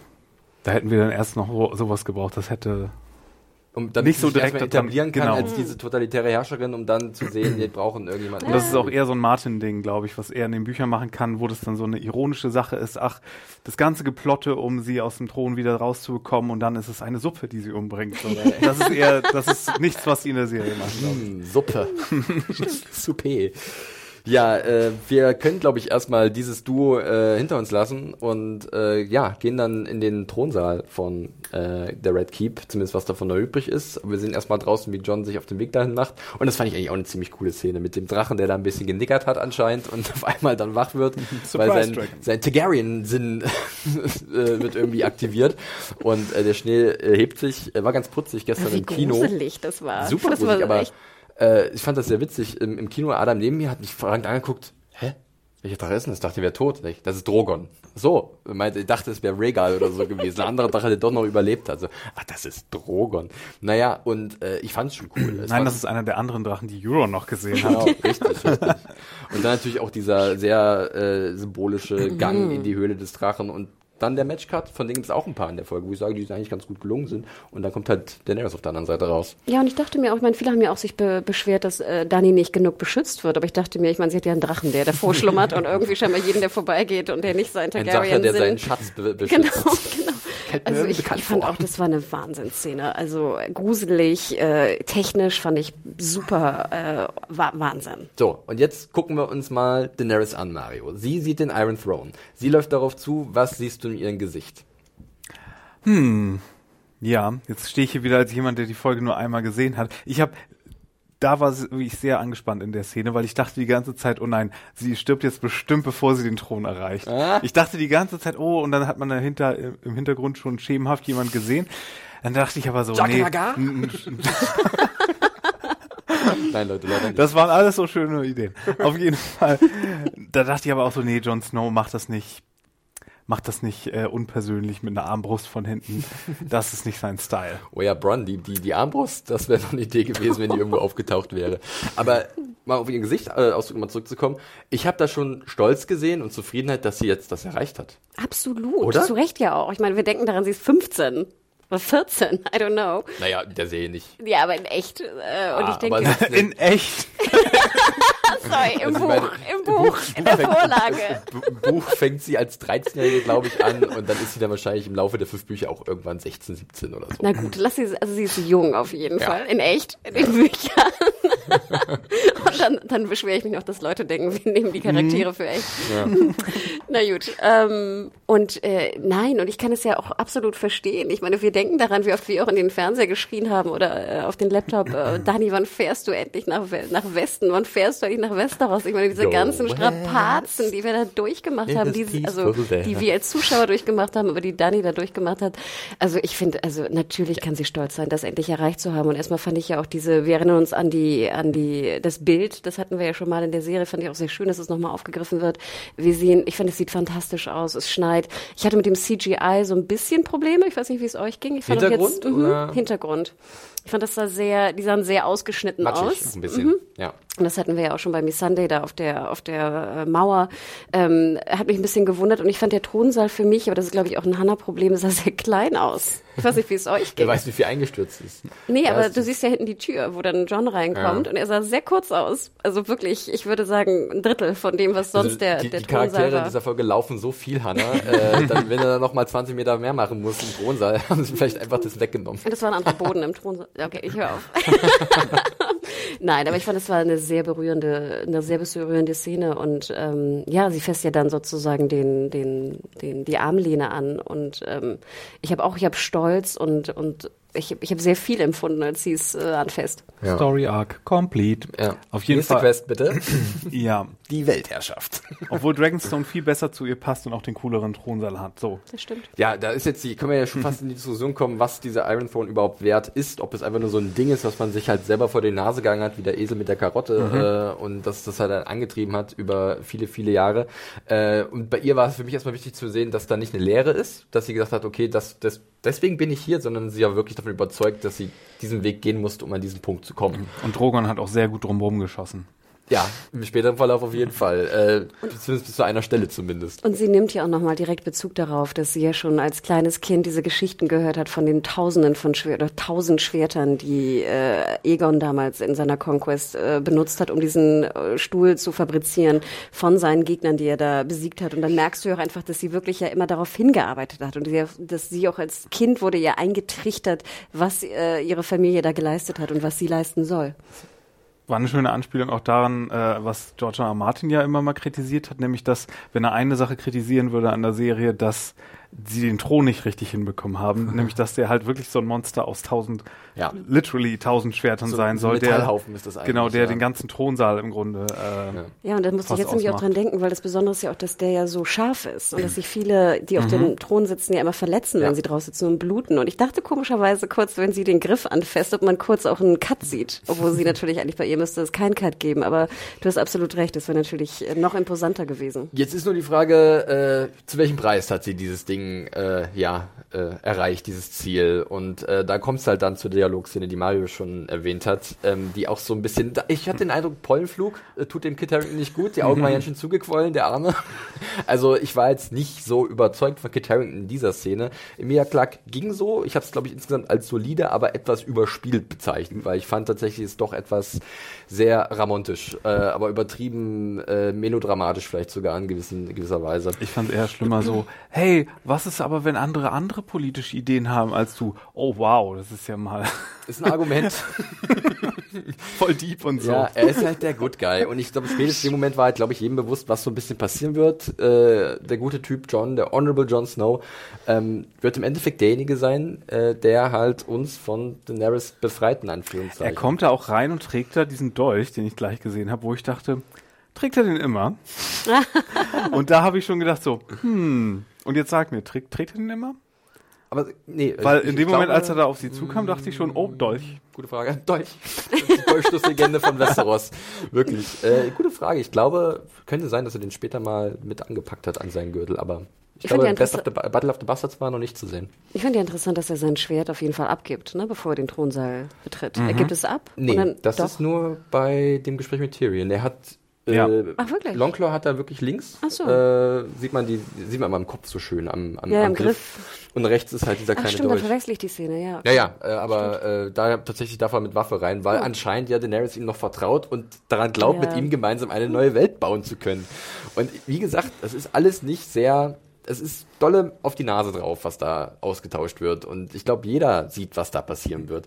Und dass halt John das nicht tun kann und dass Daenerys halt so ein bisschen natürlich fehlgeleitet ist, bisschen ist gut, äh, und halt dieses Paradies erschaffen möchte, aber natürlich, ja, ja. auf welchem, auf, wessen Rücken sozusagen. Ne? Nachdem sie jetzt Leute befreit hat, wird sie neue finden, die sie unterjochen kann, rein theoretisch. Und das, das müssen wir uns mit Liebe weg erklären, weil überleg mal, wie, wie, gerissen sie noch in Marine war, wo sie dann den einen noch ehelichen wollte mhm. und der ja dann aber irgendwie diesen Kompromiss machen musste mit den Sklavenbefreiungen und und sowas, wie gewitzt sie war und wie sie da die Motive von anderen auch durchblickt hat und ja auf die zugespielt hat und sowas. Und das hier alles mit John so, nee, der ehrenhafteste Mann in Westeros und du glaubst, er geht hier jetzt mit dir. Ja, Liebe, Liebe also, ist ein okay. gutes Stichwort, Mario. Denn, ist the äh, end of duty. Der dich noch nicht mal umarmen ja. kann. Love is the end of duty, das haben wir in der Szene vorher gehabt, ähm, mit das alte Zitat von Maester Aemon, an den ich mich gerne zurückerinnere. Das mhm. war ein mhm. sehr guter Schauspieler und äh, eine coole Rolle, wie ich fand. Äh, ja, und manchmal ist halt auch Duty the end of love. Äh, alles wird sehr deutlich telegrafiert, muss man sagen. Ahem. Wobei Do I have to spell this wobei out, ich sagen muss, jetzt kommen wir mal zu diesem Moment, ähm, als John nochmal sagte, du bist die Königin meines Herzens. Äh, Halt's Maul. ja, äh, dass natürlich nochmal die Musik hochfährt und ich denke, hm, was denn jetzt? Äh, aber klar, äh, das ist nur so, natürlich wird sie aufgebauscht, um dann halt diesen Messer oder diesen Dolchstoß zu hören. Äh, ja, so ist es dann halt im Endeffekt. Ja, also wie gesagt, ich kann eigentlich mit der Szene leben. Ich kann auch mit dem sehr, äh, auf die Nase hast du es gesagt, Text auch leben. Ähm, manche hatten es ja schon vermutet, dass es so kommen wird. Deswegen war ich jetzt nicht so groß überrascht, muss ich ehrlich gestehen. Nee, bei mir tatsächlich dann auch nicht. Ich Was? hatte bloß eine andere Hoffnung, wenn ich ganz kurz einwerfen kann. Dass, also ich wäre ja ein bisschen, also ich fand die Lösung nicht so interessant. Aber ich hätte es zum Beispiel noch uninteressanter gefunden, wenn John im Endeffekt dann auch der König geworden wäre, oh was Gott, ja, ja, glücklicherweise nicht der Fall ist. Spoiler. Und was ich aber auch hier, und du hast es ja eingangs auch schon gesagt, also ich fand wirklich mit Abstand am schwächsten war Kit Harrington. Und das hat mir auch wirklich so ein bisschen die, die Szene eigentlich vermasselt. Ich glaube, ja. äh, wäre das, sag ich mal, in der Combo von beiden ein bisschen, noch ein bisschen, hätte das ein bisschen mehr Chemie gehabt, leider, ich muss es so sagen, dann hätte es besser funktioniert. Ich wurde aber dann bezahlt mit, was dann passiert in der das Szene. Ist super interessant, dass du wirklich auch wieder dieses Wort bezahlt nimmst, weil das hatten wir vorhin auch schon mal wir geben irgendwo unser, unsere Chips hin und dann wird ein bisschen was davon weggenommen und auf einer anderen Stelle wird wieder was draufgepackt und du musst für dich selber entscheiden, kann ich das Schlechte akzeptieren, genau. weil das andere gut genug ist. Boah, und ich konnte es, ich kann es, Felix. Ich denke, du, also du sprichst ja über den Drachenmoment uh. auch und Mario, du als alter Drachenfan, Äh, du hast ja schon das Feuerspein erwähnt. Hattest du erstmal noch so kleine Hoffnung, Hoffnung ist ein böses Wort, dass vielleicht Drogon sich denkt, ey, du hast Mutti getötet, jetzt bist du fällig? Äh, oder dachtest du, John ist vogelfrei? Also nicht vogelfrei, sondern John ist äh, nicht in Gefahr. Ähm. Nee, ich dachte schon, dass er ihn alleine aus so Familienloyalitäten mhm. vielleicht äh, so. übrig lässt, ja. Das, äh, ich dachte nicht, dass er ihn jetzt so tötet. Für einen Moment dachte ich wirklich, das wäre, also ich hätte es interessant ich gefunden. Ich ziemlich geil gefunden, ehrlich gesagt. Traps. Hm. Oder brenn, brennen. Aber äh, wie Drogon um Mutti trauert, äh, war äh, Drogon der beste Schauspieler in dieser Szene? ähm, auf jeden Fall die, äh, ja, nee, das meinten Leute auf Twitter auch schon so, er hat den besten Charakter-Arc mhm. irgendwie, indem er äh, das ihn verschont und dann irgendwie mit Mutti nach Valyria fliegt. Ähm, ja, weiß nicht, diese ganzen Drachensachen, die tut, die hat für mich gar nichts mehr getan in der letzten Staffel. Jetzt, ähm, das war ich irgendwie alles auch so ein bisschen über, aber das ist, gilt, glaube ich, für auch Fantasy mm. äh, allgemein. Aber nee, das war, das war äh, nett, ja. Ich fand die Augen ganz nett. cool von, von Drogon. Da habe ich jetzt beim mehrfachen Guck mal drauf geachtet, dass er wirklich innerhalb von wenigen Millisekunden erst Trauer über die Drachenmutter und dann halt, die werden gleich so ein bisschen verengt, als er dann John registriert als derjenige, der Daenerys umgebracht hat. Und deswegen dachte ich Gott, oh oh. Ja, und dann kommt ja dieser Moment, wo du siehst, für seinen, seinen Mund so aufgehen. Ich finde, es sah aus wie so bei Aliens. Mm. Weißt du, so die, die so Alien. Genau, genau. genau. ähm, und mir ist ja auch erstmal aufgefallen, ein bisschen mal nach draußen ist mir wirklich noch nie aufgefallen, wie blind kann ich sein. Als wir im Kino saßen gestern und wir das Logo sahen von der aktuellen Staffel, ja. dachte ich so, ah, das sind ja die Augen von Drogon. Das, dieses Drachenposter mit dem Thron ist im Endeffekt so verräterisch. Ja, es das ist ist mir noch nie so. aufgefallen. Also da draußen, wenn ihr mal drauf achtet, wenn dieses Thronposter, was in ganz Berlin und wahrscheinlich ganz Deutschland plakatiert ist, die beiden roten Punkte, die Ja. da drin sind, sind Stark. die Augen. Also, Wie lange podcasten wir jetzt schon über Game of Thrones? Ja, Aber ich habe hab sehr gelacht. Ich hatte eine habe Brille auch auf. nicht, ich hab weil auch nicht erkannt, dass Varys jemand vergiften wollte. Von daher kann ich damit niemand auf den Finger zeigen. Nee, aber ich fand Soll auch ich dir mal was über den Serientitel Transparent erzählen? Ich würde dir- würde dir die Schuhe ausziehen. das habe ich schon verstanden, Mario. Oder kennt ihr die Fruchtspeise Fruchttiger? Hey, kein, kein Bassmarketing. Pen 15 Keine Werbung ich auch verstanden. Keine Werbung. Nein, aber Fazit war für Sponsert mich, uns gerne also Fruchtiger. ganz ehrlich, dieses angestupste, erstmal fand ich sah es vom CGI super aus, Mhm. tausendmal besser als alles, was irgendwo, ich dachte immer, eigentlich müssten doch Menschen vor einem äh, Greenscreen einfacher zu realisieren sein, dass das gut aussieht, als jetzt ein Drache, der irgendwie äh, eine Schauspielerin anstupst. Aber scheinbar haben sie da irgendwie Ja. ihr ganzes Ich äh, stelle mir gerade so einen riesigen Tennisball vor, mit dem sie halt dann so gestupst wurde. Weil sie haben ja immer diese Dummies gehabt bei den Dreharbeiten. Nein, und ganz ehrlich, wenn er sie dann so packt mit seinem Fuß, Greif, ist das ein Greif? Ich weiß es gar nicht. Ich glaub, Hm. Ja, lass uns noch ganz kurz Ach so. über das, das Bild, wieder ein sehr ikonisches Bild irgendwie, eine Zerstörung des Iron Throne natürlich. So, jetzt wurde auch schon ein bisschen rumgefrotzelt, ja, äh, Drogon ist allen einen Schritt voraus in seiner Denke und zwar erkennt er, dass dieses Machtsymbol natürlich absolut unerstrebenswert ist und wenn es nicht mehr da ist, geht es allen besser. Ähm, ist jetzt auch, ja, Ist eine schöne symbolische Sache, aber es bedeutete hier nicht so viel. Ja, ähm, aber an und für sich ist es schon, glaube ich, also ich hatte so ein bisschen, meine Theorie war ja von Beginn an gewesen, dass der Thron am Ende nicht mehr existieren wird, weil äh, das Ding hat eigentlich nie irgendeinen Reiz gehabt und zu denen, die einen Reiz daran hatten, denen ist es schlechter gegangen. Oder die haben halt sich korrumpieren lassen von dieser Macht, von diesem Ideal, diese Macht zu, zu besitzen. Und von daher fand ich es dann einfach nur schlüssig, dass zumindest das Ding jetzt zerstört wird erstmal, oder? Ja, ich dachte ja, ich, ich war auch immer der Meinung, viel besser, wenn der, wenn der Thron zerstört wird, sei es jetzt in der Zerstörung von King's Landing und jetzt durch Drogon. Ich war, ich fand, das war super. Und Ja. natürlich die, die Theorie, ob jetzt ein, ein Drache realisiert, dass der, der Thron was Böses ist, was seine Herrin oder Mutter irgendwie äh, verlangen wollte, ist natürlich ein Und ihn bisschen. direkt getötet hat vielleicht, Genau. ja. Aber wie du schon sagst, ich meine, wir können da ja auch wirklich äh, von Magic-mäßig rangehen, wenn wir mal zurückerinnern. Ich meine, die letzten Drachen, die wirklich ja noch nach Westeros gekommen sind, nach dem, nach der Zerstörung von Valyria, es ging ja immer um den blöden Thron und dadurch wurden ja auch direkt und indirekt die ganzen Drachen, die noch überlegt haben, zerstört. Sei es durch Dance of Dragon, sei es durch die Blackfire Rebellion. Also in dem Sinne kann ich mir ja fast vorstellen, dass vielleicht da so ein bisschen Jetzt zeig ich's dir, Metallhaufen. also ich, ich konnte damit leben und ich konnte, sag ich mal auch, ich fand auch sehr schön, dass er ihn halt verbrennt, weil ich dieses Bild einfach sehr geil finde, wenn diese ganzen Schwerter dann so zerfließen und das einfach runterfließt. Flüssige Eisen. Oh, und ich ja auch immer dachte, ganz ehrlich, dieser blöde Thron. Dani hätte ja so glücklich sein können, wenn sie nicht diesen, diesen blöden Thron hätte haben wollen. Ich war happy, tut mir leid. Ja. Lustig, Ich bin ja auch- happy bist. Ich bin ja auch immer für intelligente Drachen und reflektierte Drachen und sowas.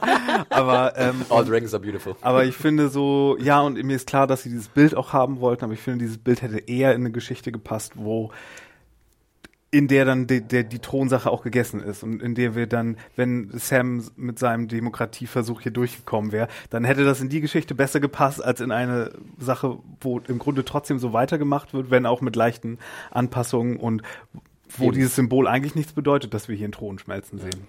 Ich hätte es ja noch viel besser gefunden, wenn er, wenn äh, John vor dem Thron gestanden hätte, Drogon also eigentlich John töten will und dadurch auch den Thron Vorher noch zerstört. reinbrennt in den Thron. ne? Also wo einfach John und der Thron äh, zerstört werden und dann, dass er dann Dani packt, wegfliegt, zurück nach Valyria oder wohin auch immer und das ist dann Ende. Da das sind- wäre da- für mich nämlich da sind wir an dem Punkt, denn im Endeffekt sind wir ja, du hast ja gerade gesagt, Drogon schnappt sich Mutti und äh, haut ab, wo auch immer er hinfliegt. Die Chancen sind relativ hoch, dass es wirklich Valyria ist, die alte Heimat der Drachenlords, die irgendwann mal untergegangen ist. Äh, und ja, viele haben gesagt, das ist doch ein schönes Schlussbild. Nein, ich, ich, ich gehe halb mit, weil ich habe das schon so oft gehört. Mhm. Ähm, und ich finde, alles, was danach kommt, ähm, darauf hätte ich nicht verzichten wollen. Mhm. So, aber ich kann nicht verstehen, dass sie nachdem Brand schon sagt, vielleicht kann ich ihn finden, dass sie dann nicht als Abschlussbild halt genau dieses Bild nochmal zeigen mit Drogon, aber wo vielleicht Über irgendwie- Valyria.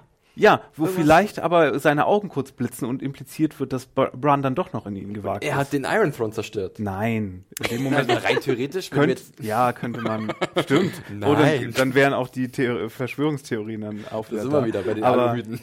aber oh, Game das, Game of ihr zeigt keine Krönung von Bran, ihr zeigt kein. Du bist schon, du bist ja, Ja. gleich zu Komm. König Bran, der Gebrochene. König Äh, Bran. Bran. Nein, aber äh, ich muss auch ehrlich zugeben, weil Mario hat gesagt, er wollte auch das, auf den zweiten Teil der Folge, die ist ja ganz klar in zwei 14 Minuten unterteilt, wenn man das so möchte. Das sind mal gut 6, 17 Minuten, glaube ich, gewesen. Ähm, und ja, ich, ich wollte auch nicht auf das verzichten, was danach kam, aber ich verstehe natürlich, dass dieses Bild, auch gerade mit dieser sehr zentralen Figur, die natürlich, wie wir es ja schon erwähnt haben, in den letzten Wochen äh, doll demontiert wurde, schon einen gewissen also Reiz hatte oder auch passend gewesen wäre für das Ende dieser Saga. Ja, äh, da kann ich halt auch definitiv äh, Widerworte aus äh, dem Lager nachvollziehen, die jetzt sagen, hey, das wär's doch gewesen, warum geht's denn weiter? Aber es geht nun mal weiter. Äh, und wenn ihr sonst nichts mehr habt zu diesem Bild, dann würde ich sagen, gehen wir in die zweite Hälfte der Episode, äh, die mit einem nicht zu bemerkbaren Zeitsprung, zumindest wird er nicht klar angesagt, aber wir sehen ihn zumindest. Ich möchte noch eins kurz sagen, weil ich das ganz interessant fand. Ich erwähne es nochmal. Wir haben es gestern also in einem äh, besetzten, vollbesetzten Kino gesehen und ich fand ganz interessant die Reaktion im Kino auf mhm. diese Szene. Und da waren ja auch noch relativ viele, ich würde sagen über die Hälfte, die die Folge noch nicht gesehen hatten. Mhm. Und es war sehr merkwürdig, weil du, man hörte schon, manche waren so ein bisschen erstaunt über den Tod von Danny. Irgendein Idiot hinter uns hat auch ja. also fast applaudiert, er hat jetzt nicht geklatscht. Der hat noch so ein Nebelhorn gefehlt, der hat irgendwie eine eigene Party gefeiert, weil jetzt Daenerys gestorben ja. ist. Da ich so, okay, alles klar, was bist du denn für ein Vogel? Ja, war ein bisschen merkwürdig, aber ich merkte schon, dass doch auch eigentlich auch viele überrascht waren mhm. scheinbar mhm. über diese, über den Tod. Und das finde ich ja doch immer ganz schön, dass nicht nur wir natürlich die Zuschauer sind, die da irgendwie jetzt äh, so lange drüber diskutieren, sondern dass vielleicht die Mehrheit einfach wirklich überrascht war. Ja, Überraschung war es definitiv und das ist nicht die einzige, denn wir kommen wie gesagt jetzt zum zweiten Teil und äh, da sehen wir erstmal den guten Tyrion mit ein bisschen mehr Rauschebart als sonst. Ja, äh, und er wird er wird geladen zu einer Versammlung in der Dragon Pit, äh, vielleicht auch nochmal im Nachhinein etwas ironisch. Ähm, und ja, mein erster Blick ist tatsächlich auf Admiral Tully gefallen. Ich dachte, äh, was ist denn jetzt hier los? Und dann sitzen sie auf einmal, die Lords da und Ladies sie, von alle da. Um Gottes Willen, ich habe vor, dieser, ich habe vor dieser Folge habe ich tatsächlich noch so einen eigentlich einen eher spaßig gemeinten Artikel verfasst, was so am Ende von Game of Thrones passieren könnte. Und ein Punkt war auch, was, wer seid ihr denn? Die Lords and Ladies of Westeros Assemble. Da, da chillt der König von Dorne. Und ich denke mir so, um Gottes Willen, das ist der Prince of Dorne, wie wir erwähnt haben. Robin. Äh, hot, hot, hot, hot Robin. Robin, ich wollte gerade sagen, wie hübsch ist der denn geworden? Lino Faccioli aus Brasilien hat auf einmal so einen Schub gemacht, mein lieber Gesangsverein. Ja. Äh, und, und dann ist das, also es wurde jetzt auch schon viel gerätselt, wer die einzelnen Charaktere sind. So richtig namentlich wurden die nicht benannt tatsächlich. Manche haben gedacht, dass zum Beispiel auch Howland, Howland Reed da sitzt, mhm. der Vater von Mira Reed und der gute alte ah. Kumpel von äh, Eddard Stark, der das Geheimnis von John seiner wahren Herkunft tatsächlich auch wusste. Aber wenn er es wirklich gewesen wäre, hätten sie ihn, glaube ich, namentlich erwähnt oder setzt halt gleich Mira hin als Vertreterin. Das wäre auch cool gewesen, nochmal. Äh, ich uh, glaub, da müssen wir nochmal analysieren bei dem Costume Porn, ob da nicht irgendwie ja, ja, Hinweise so ein, waren, ja, ne? Genau, Weil da gab es noch einen, so einen bärtigen Typen, der auch aus dem Vale an, anscheinend stammt, mhm. der neben äh, John Royce saß. Der einen neuen Bademantel hatte. Und zwar nicht der gelbe. Ja, feierlicher Bademantel. also es war schon irgendwie so ein bisschen, okay, was passiert jetzt? Das war so ein bisschen, auf was sind sie gekommen? Natürlich haben wir da auch Bran und, und Sansa und äh, Arya. Sehr zentral positioniert, auffällig. Sehr zentral uh, und natürlich Lord Gendry Baratheon darf auch nicht fehlen, ganz wichtig. Äh, ja, und dann wird halt so ein bisschen überlegt, wie geht's jetzt weiter? Und ich dachte, ich bin jetzt mal sehr gespannt, was hm. passiert, weil ich war nicht auf sowas eingestellt, wenn ich ehrlich bin. Wie ging's euch? Ich war verwirrt. Ich war, erstmal war ich verwirrt, dass Peter Dinkelsterbe haarig ist dann so auf seiner Brust. Falls euch das Gut, aufgefallen ist. Das ist sehr wichtig, dass man das nochmal hervor, äh, hervorhebt. jetzt, wo ich eine Brille auf hatte im Kino, ist mir vieles aufgefallen.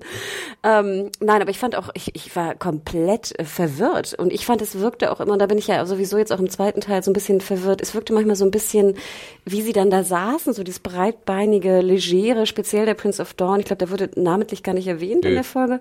Scha Schauspieler war, glaube ich, Toby Osmond oder so, aber Boah, dieser also Name ist es nicht bekannt. Nach diesem emotionalen Moment von Danny, wo ich wirklich total noch drin steckte, dann so, ein, so, ein, so einen gleich komödiantischen Bruch zu kriegen, hat bei mir überhaupt nicht funktioniert. Und ich war ein bisschen pikiert.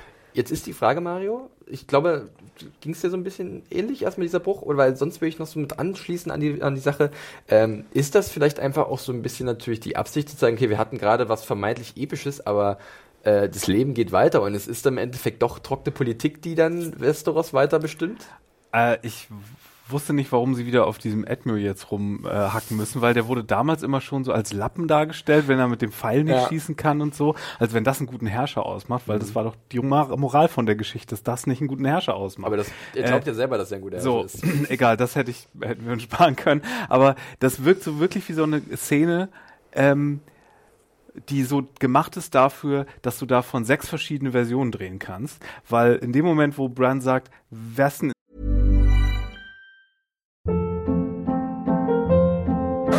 Hold up. What was that? Boring. No flavor. That was as bad as those leftovers you ate all week. Kiki Palmer here, and it's time to say hello to something fresh and guilt-free. Hello Fresh. Jazz up dinner with pecan-crusted chicken or garlic butter shrimp scampi. Now that's music to my mouth. Hello Fresh. Let's get this dinner party started. Discover all the delicious possibilities at hellofresh.com.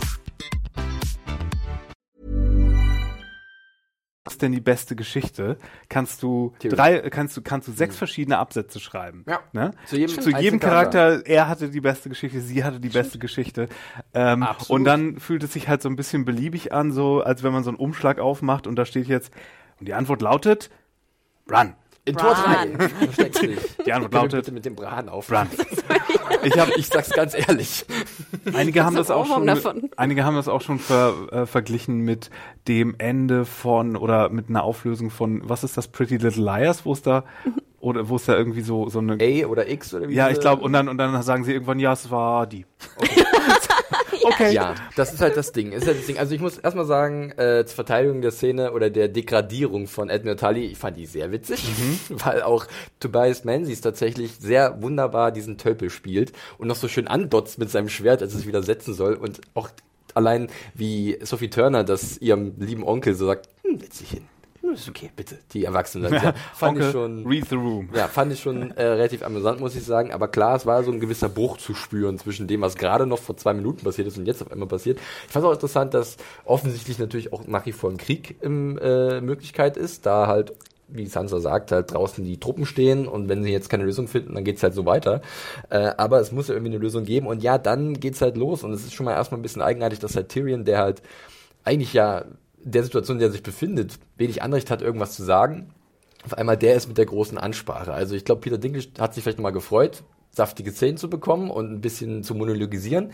Und ja, du sagst es genauso, Mario. Besondere Geschichten hatten wir viele. Und Arias zum Beispiel war auch ziemlich cool, oder? Also, ich meine, was sie überlebt hat. Äh, Sansa kannst du auch mit reinbringen.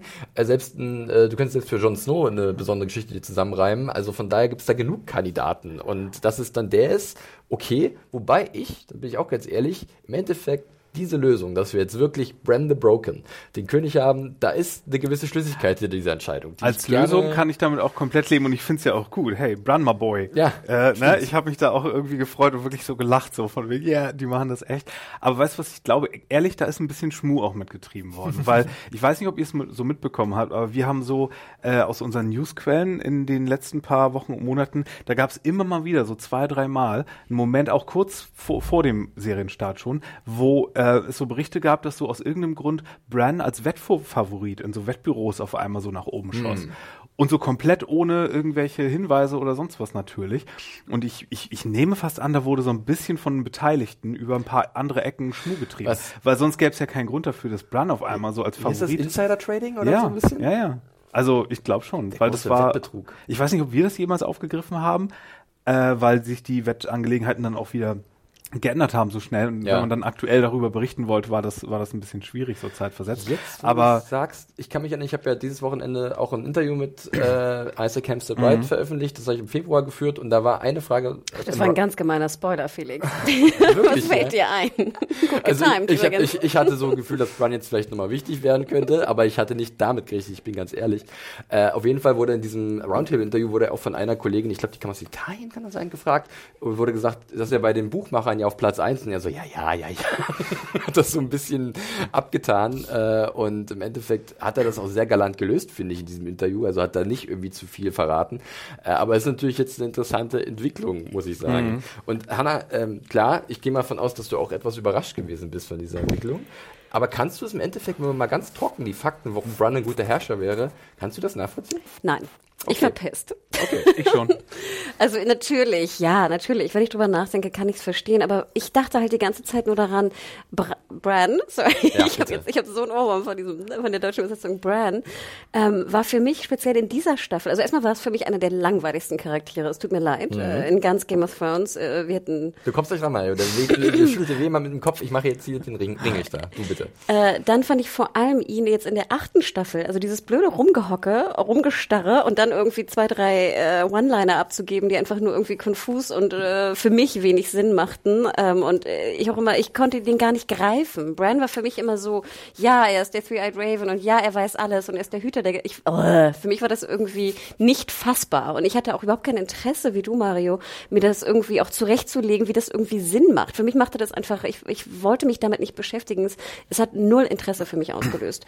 Und jetzt halt, Fazit, dann bin ich auch durch, ähm, dass man den Typen, der wirklich nur irgendwie in der Ecke hockt und blöde Sachen sagt, dass man ihn jetzt zum König macht. Wie gesagt, ich verstehe natürlich, dass durch seine Fähigkeiten und seiner Geschichte, dass das irgendwie doch und dass er auch jetzt nicht, er ist ja niemand, der jetzt die Macht will, der Macht wegen. Ne? Er hat ja ganz andere, äh, seine Agenda ist ja eine ganz andere kann ich mir das natürlich, macht es für mich schlüssigen Sinn, dass es so ist. Trotzdem muss ich ganz ehrlich sagen, die Vorstellung, dass er jetzt der König ist und irgendwelche Entscheidungen fällen muss, wie wir es ja auch nachher dann sehen, aber dann eigentlich nur rein und wieder rausgerollert wird in seinem Rollstuhl, äh, äh ich fand's doof. Es tut mir leid. Er ist der objektiv weiseste Mensch auf dem ganzen Kontinent. Er ist jemand, der nichts will, was ideal ist für jemanden, der König ist, wenn wir schon nicht diesen Traum von Demokratie-Frühling bekommen. Ähm, da möchte ich gleich mal drüber sprechen, bitte. Aber bitte erzähl mal weiter zum Run. Und ähm, äh, ja, äh, er hat viel durchgemacht, wie auch alle, viele andere. Ähm, und es ist dann vielleicht auch so ein bisschen Genugtuung für Richtung Familie Stark, weil es, es soll ja auch alles so ein Happy End offenbar sein. Ich weiß nicht, was mhm. so bittersweet an diesem Ende insgesamt sein sollte, weil im Grunde haben alle, also die Guten, die Starks haben gewonnen und alle sind da, wo sie sein wollen. Also John muss nicht König sein, sondern kann da oben im Norden rum weitermachen. Äh, ich weiß, ja, äh, nee, aber Brun, ähm, genau war, glaube ich, so ein Kompromiss, so von wegen, wenn es schon nicht John wird, dann wird's, und wenn wir schon keine Demokratie bekommen, dann wird es jemand, der das die, die idealste, wenn wir schon einen König haben müssen, Version sein kann. Aber die Vorstellung, dass er jetzt auch sagt, ja, ich bin jetzt halt, ich bin jetzt genau an dem Punkt, wo ich eigentlich sein wollte, ähm, dann denke ich ja, wieso, du hast jetzt den Tod von einer Million Menschen in Kauf genommen. Ich habe das, ich wollte, es macht für mich alles gar keinen Sinn. Oh, ich weiß nicht, inwiefern das mhm. zusammenhängt, äh, dass Brun das hätte verhindern können. Ähm, das, das, da habe ich auch nicht dran erinnert. So, es klang nämlich so, dass nee. jetzt genau das eingetreten ist, was er vor, vorhergesehen hat. Nee, er, er, kann ja nicht in die Zukunft sehen. Das müssen wir uns immer wieder vor Augen führen. Das hat auch nochmal Hampstead Wright in dem Interview wirklich so gesagt. Das müssen wir jetzt immer für bare Münze nehmen. Er kann nicht in die Zukunft sehen. Aber er sagt doch so, so einen Satz wie, jetzt bin ich da, wo ich hätte, immer hätte sein sollen oder irgendwie sowas. Ich, ich, ich hangel mich jetzt mal an diesem Interview ein bisschen lang, was er mir halt gegeben hat. Und da sagte er, er kann halt alles sehen, was passiert ist und das informiert ihn natürlich in den Sachen, die passieren. Sprich, er kann dann, es hat sich für mich so angehört, wie als könnte er Wahrscheinlichkeiten berechnen. Wenn, ja. wenn, das passiert, dann ist die Wahrscheinlichkeit relativ hoch, dass das diesen Weg geht. Und jetzt sind wir an dieser Stelle und jetzt habe ich alles gesehen und dann ist es eigentlich jetzt, wenn ich äh, ganz uneitel, wenn er von sich selber ausgeht, bin ich tatsächlich eine gute Wahl, weil, da muss ich auch mal recht geben, er ist halt rational. Ich finde ihn auch relativ neutral tatsächlich, weil er halt eigentlich nicht mehr so krass mit den Starks verwandelt ist, weil diese Ent Entität halt ist mittlerweile, dieser traurige äh, Three-Eyed Raven, sagen wir es so. Und ähm, dadurch halt auch irgendwie eine gewisse Parteilosigkeit vielleicht auch hat und ähm, halt nicht mit dem Herz entscheidet, was halt viele Herrscher mal gemacht haben, sondern einfach mit dem Verstand. Er ist der Brunbot 3000, haben wir die ganze Zeit gesagt. Ja, so Jetzt ist er hier der Herrscherbot, der das halt. Aber ich gebe, macht. ich sag Kinder, Kinder ja beide recht, denn emotional war ich auch etwas baff, musste sagen, ja, irgendwie fühlt sich das so ein bisschen, nein, ich will nicht sagen billig, aber es ist, es ist etwas, es kommt sehr unerwartet und ähm, es ist, es ist so viel zu rational, glaube ich, dafür das, was ich so dachte, was die Serie im Endeffekt macht. Also es ist einfach, ähm, da, da, fehlt irgendwie, und klar, man kann jetzt über sich über die Passivität von Bran aufregen, wobei ich auch sagen muss, da kann man die, äh, die, die ihn entschuldigen oder für ihn halt argumentieren, sagen halt dann immer wiederum, wie passiv war er denn wirklich? Hat er denn nicht irgendwelche Sachen beeinflusst, dass es genauso gekommen ist, wie es kommen musste? Wir erinnern uns an den Dolch, den äh, Arya bekommen hat, mit dem sie halt dann den Night King umgebracht hat. Also das ist halt so, ich, ich sehe halt wirklich wieder beide Seiten und tue mich da ein bisschen schwer. Ich finde es auf einer Seite logisch, auf der anderen muss ich sagen, irgendeine gewisse Leere in meinem Herzen als Seriengucker ist halt da. Obwohl ich ja Brun im Endeffekt okay finde. Ja.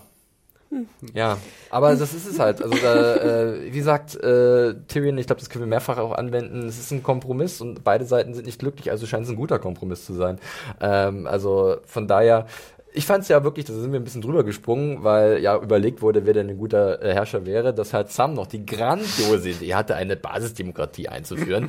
äh, und äh, da, das ist halt wieder so ein komödiantischer Moment, den ich an und für sich witzig finde, aber der natürlich wieder so einen krassen Bruch darstellt. Aber ich fand es schon irgendwie bezeichnend, dass dann alle in der Runde halt laut gelacht haben, weil natürlich werden sie ihre Macht niemals freiwillig abgeben. Das sind Menschen. Ich da, in dem Moment Menschen ich, mit Macht. In dem Moment dachte ich aber wirklich, sie machen das. In dem Moment, wo er damit okay, anfängt, dachte Idee. ich wirklich so, oh wow. Ja, aber ich finde, das ist ja auch so ein bisschen, also ich meine, wir haben ja die verschiedenen Theorien jetzt auch im Netz, auch wenn man nicht gespoilert werden wollte, gab es ja viele Theorien diesbezüglich. Es gab die Theorie zu Bran, Bran es gab die Theorie, dass jetzt in Demokratie gebaut wird. Also die, ne, die gab es ja alle. Und so habe ich das eigentlich wahrgenommen. Das ist wieder so eine Art äh, Fan, dass man spielt mit den Erwartungen der Fans mhm. und sie einfach zerstört. Und ich muss auch sagen, ich musste auch ein bisschen schmunzeln. Trotzdem war es für mich fast zu klamaukig mhm. in dieser, in diesem Moment, wo ich das eigentlich nicht mehr brauchte. Ich fand halt es, ich fand es passend zu dem, wie wir halt diese Menschen, die immer ja. Macht haben in der Serie kennengelernt haben. Klar, wenn die sagen, hey, kannst du vergessen, als ob ja ich dem kleinen Müller an der Ecke äh, irgendein Wahlrecht ein, einräume, um Gottes Willen. Und das ist ja auch so ein bisschen das für mich immer gewesen, warum Game of Thrones oder warum die, die Buchreihe von, von George R. R. Martin äh, so interessant war, weil wir immer dieses Gekabbel um die Macht sehen und diesen, diesen, diesen Kampf um mhm. den Thron, der natürlich in, in allen möglichen Facetten, ja auch in allen möglichen Intrigen, auch wirklich äh, ja auch in der Serie besprochen wurde. Und deswegen war für mich, glaube ich, auch als Fazit diese Brand-Lösung einfach passte nicht in das Gekabbel, weil ich fand es immer ganz schön, diese Vorstellung, dass du entweder, du, du, du bekämpfst Night King zusammen, es gibt so viele Einflüsse, die du bekämpfst und nachher kabbelst du dich einfach immer noch weiter um diese blöde Macht. Und das fand ich eigentlich immer eine interessante Message, die ich persönlich auch sozusagen für die, für die, für die Gegenwart oder für die, die, die Realität, äh, für die Welt, in der wir leben, auch sehr bezeichnend finde mhm. und auch sehr, sehr gut als Kritik. Ja, verstehe ich total. Und ich glaube tatsächlich, also so habe ich es ein bisschen gelesen, deswegen fühlt es sich für mich aber nicht nach dem Finale an, äh, weil äh, da werden auf einmal Vorschläge unterbreitet und, und Dinge geplant und es wird ja so eine Art föderalistisches System dann aufgebaut, dass halt die äh, zwar nicht alle unabhängig sind, die verschiedenen Königreiche, bis auf bis den Norden. Auf den Norden. Und dann denke ich mir auch so, wenn du von aus Dorn kommst oder Pike, Augenblick mal, können wir das auch machen? Nein, nein, nein, nur der Norden. Nur der Norden hat Opfer gebracht, diesen ewigen Krieg, der seit mehreren Staffeln ja, Und Dorn war auch lange unabhängig. Ich, oh, und ich sehe halt aufgeregt. da jetzt schon tatsächlich, also sie, sie wollen harmonisch versuchen, irgendwie gemeinsam zu herrschen mit so einem äh, König an der Spitze, der halt, sagen wir mal, in gewisser Art und Weise gesehen hat, wo alles schiefgegangen ist, der dementsprechend diese Fehler nicht normal begeht, aber gleichzeitig ist ja auch wieder so diese Botschaft drin, der Mensch bleibt der Mensch und von daher wird es früher oder später wieder zu Problemen kommen. Und deswegen sehe ich da halt kein Ende. Also das, was du glaubst, dass halt wieder Konflikte kommen, glaube ich halt. Ich denke schon, dass das wieder so passieren wird. Aber es ist ja auch nicht so, als wenn jetzt 100 Jahre äh, äh, Friede und äh, Vernunft unter Brun the Broken nichts wert wären dann. Das ist richtig. Das wäre so. mal was, stimmt. 100 Jahre Frieden ist in Damit dieser Welt auch Leute wert. vielleicht davon wert. überzeugen, dass das der richtige Weg ist. Deswegen kann man das auch so sicherlich äh, sehen. Absolut. Ja, schön wär's. Ja, schön wär's. Aber ich finde, es passt immer da, noch nicht da, da in, treffen, in, George R. R. Martins. Da treffen Pessimisten und Optimisten und äh, Realisten so ein bisschen. Und ich habe auch so gedacht, gut, Bram mit seinen Fähigkeiten ist eigentlich auch ziemlich gut in der Spitze von so einem Überwachungsstaat. ich meine, er kann ja wirklich, er kann ja wirklich alles sehen. Alle Geheimnisse. Ich habe meine, meine, meine äh, Steuern gezahlt. Pft, nein, hast du nicht. no, you didn't. Woher wissen das? I'm King. Ja, okay. Ja, es ist halt wirklich tatsächlich ein bisschen äh, schräg und es wird nur noch schräger, dass Herr Tyrion dann nochmal die nächste Chance bekommt, sich als Hand zu beweisen oder als Berater. Äh, ja, okay, er kann seine Fehler wieder gut machen, aber puh, es ist halt natürlich auch schwer, weil dieser Charakter im Rahmen der Serie in seiner Funktion als politisches Mastermind dolle gelitten hat, oder?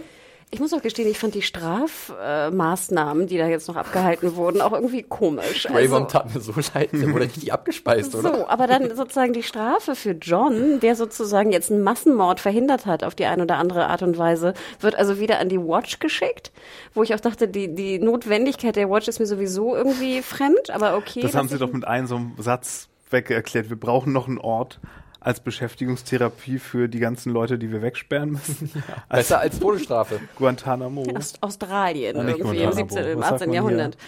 Ähm, und dann, Wo werden gesagt, die Steinchen gehauen? Alcatraz?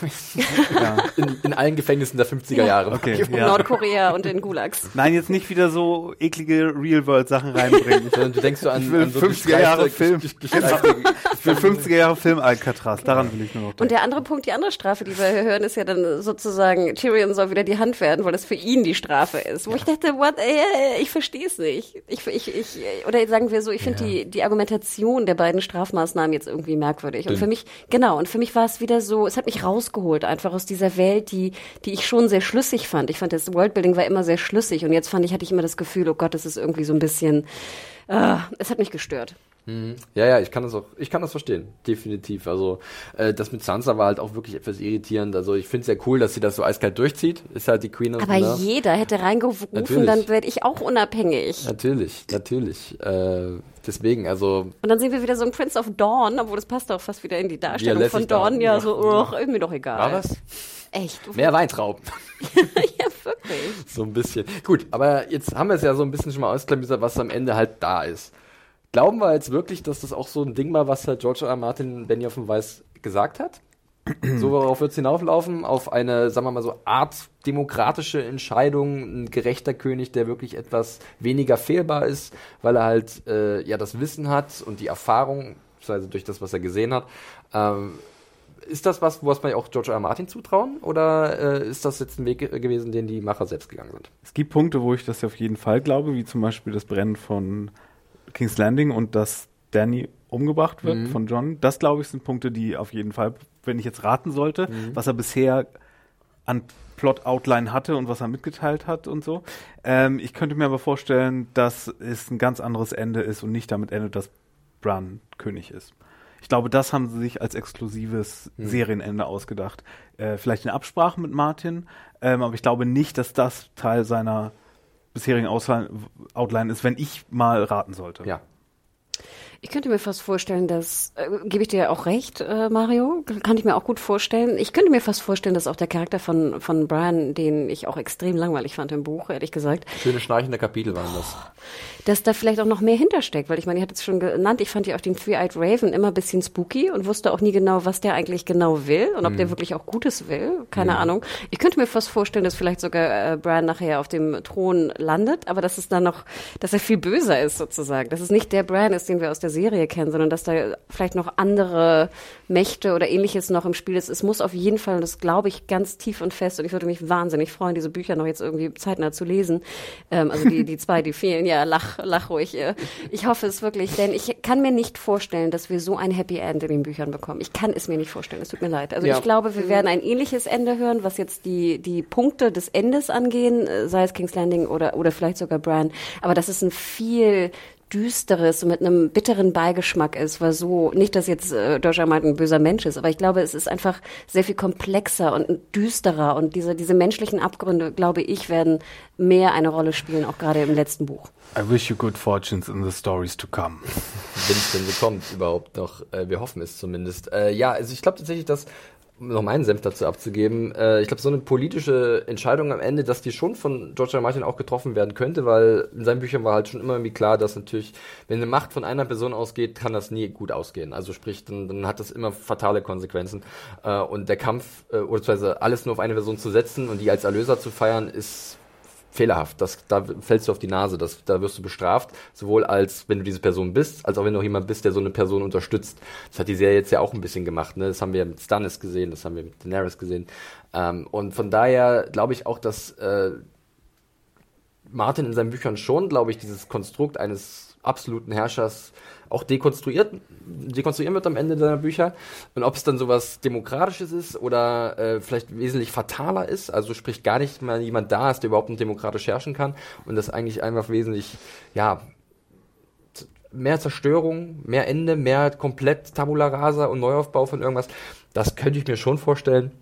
Ähm, ob es dann auch Brun ist, der irgendwie, ich glaube tatsächlich in den Büchern äh, das ist ja auch, haben wir ja auch schon ein paar Mal erwähnt, sowas wie der Night King ist ja da noch weit, weit weg. Also, wurde noch nicht einmal so wirklich, also wurde nicht einmal thematisiert. Äh, von daher, und die Rolle von Bran ist halt dann auch so ein bisschen mehr Fantasy-lastiger ausgelegt und äh, in den Büchern.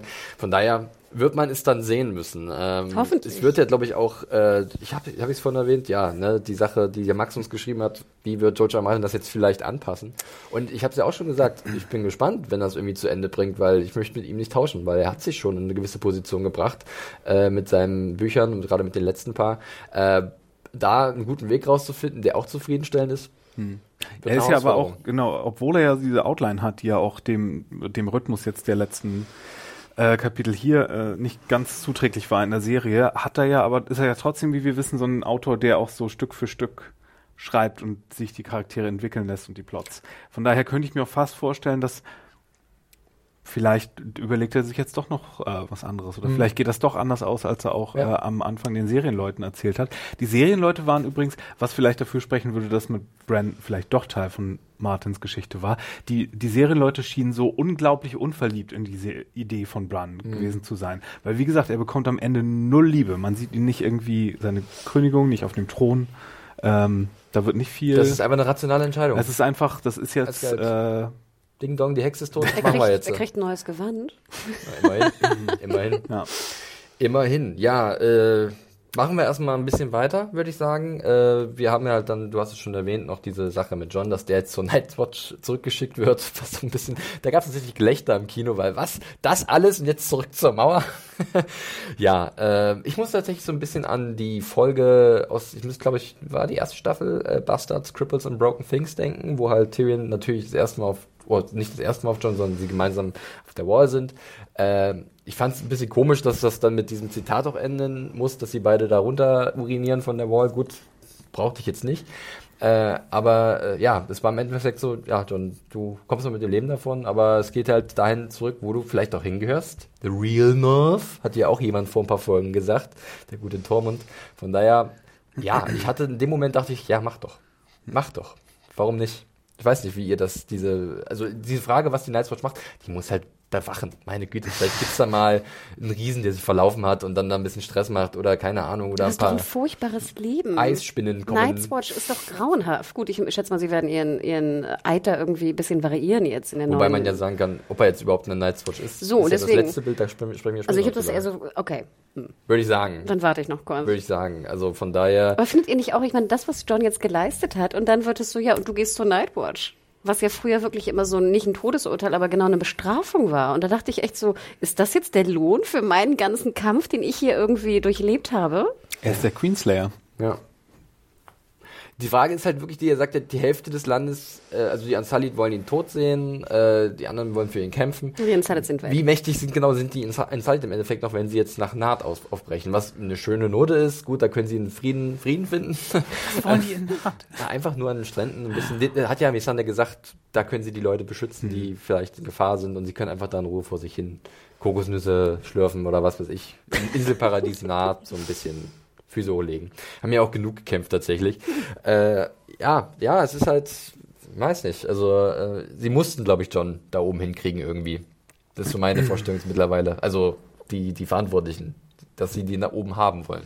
Also der einzige, der einzige gute Grund, warum ich äh, happy bin mit der Szene, ist natürlich, weil er Ghost sehe. Das tut mir leid. Da bin ich wirklich sehr einfach zu befriedigen. Äh, aber trotzdem, als wir dann Ghost nochmal sehen und wir sehen, sein Ohr ist ab und er, er tätschelt ihn, oh, da dachte ich, okay, Hannah, reg ja. dich nicht auf. Ich bin so dankbar, ja, diese Szene noch zu sehen. tut sich nicht so gut, weil auch davor, dass Sam da auch wieder sitzt, wir hatten so diese pseudodramatischen Moment, wo sich da alle verkrümeln in Winterfell und jetzt sind wir eine Folge, zwei Folgen später, sind die alle einfach wieder da. Ich finde es witzig mit der Ghost-Szene, dass jetzt die Leute doch noch das bekommen ja. haben, was wir sehen wollten. Und ich denke einfach, dass David Nutter, der ja gesagt hat, das war, glaube ich, budgetmäßig nicht drin, einfach eine Notlüge gegeben hat. Der konnte nicht sagen, dass Ghost nochmal wiederkommt. Ja, ja, ich glaube auch. Also da gab es ja diesen, diesen, diesen Aufschrei, Gerechtigkeit, Justice for Ghost. Es war aber auch bescheuert. Das war super bescheuert. Also es wäre viel schlauer gewesen, die Achso, Szene. das meinst du bescheuert. Ich fand den, den, Justice for Ghost fand ich bescheuert. Nein, ich fand, das war völlig bescheuert, warum sie nicht Ghost wirklich dann in der, in der Long Night war ne? Einmal ja. kurz zeigen. Ja, in der vierten Last of Achso, in der vierten. Ja.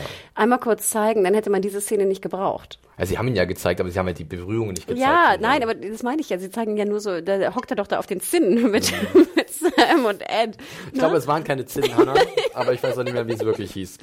Äh, ich habe es wieder vergessen. Nein, aber ich muss sagen, ja, ich fand es süß, dass wir das zumindest noch sehen ja. und dass ich jetzt mir vorstellen kann, wenn ich mir denke, okay, was macht John? Er ist hinter der Wall mit Ghost. Ja. Danke. So, ich kann das schon mal wegstreichen, weil das ist eigentlich im finalen Teil dieses Podcasts. Deswegen, wir haben nämlich ein paar Sachen übersprungen, denn wir müssen ja noch das, den Abschied der Starks so ein bisschen, unsere oh. Gewinner von Game of Thrones, wenn man das mal so vereinfachen kann, oder? Also die Geschichte ging mit dieser Familie los und am Ende haben wir eigentlich noch vier übrig, rein theoretisch. Also John ist ja echt Targaryen, aber ein Stück weit natürlich auch ein Stark.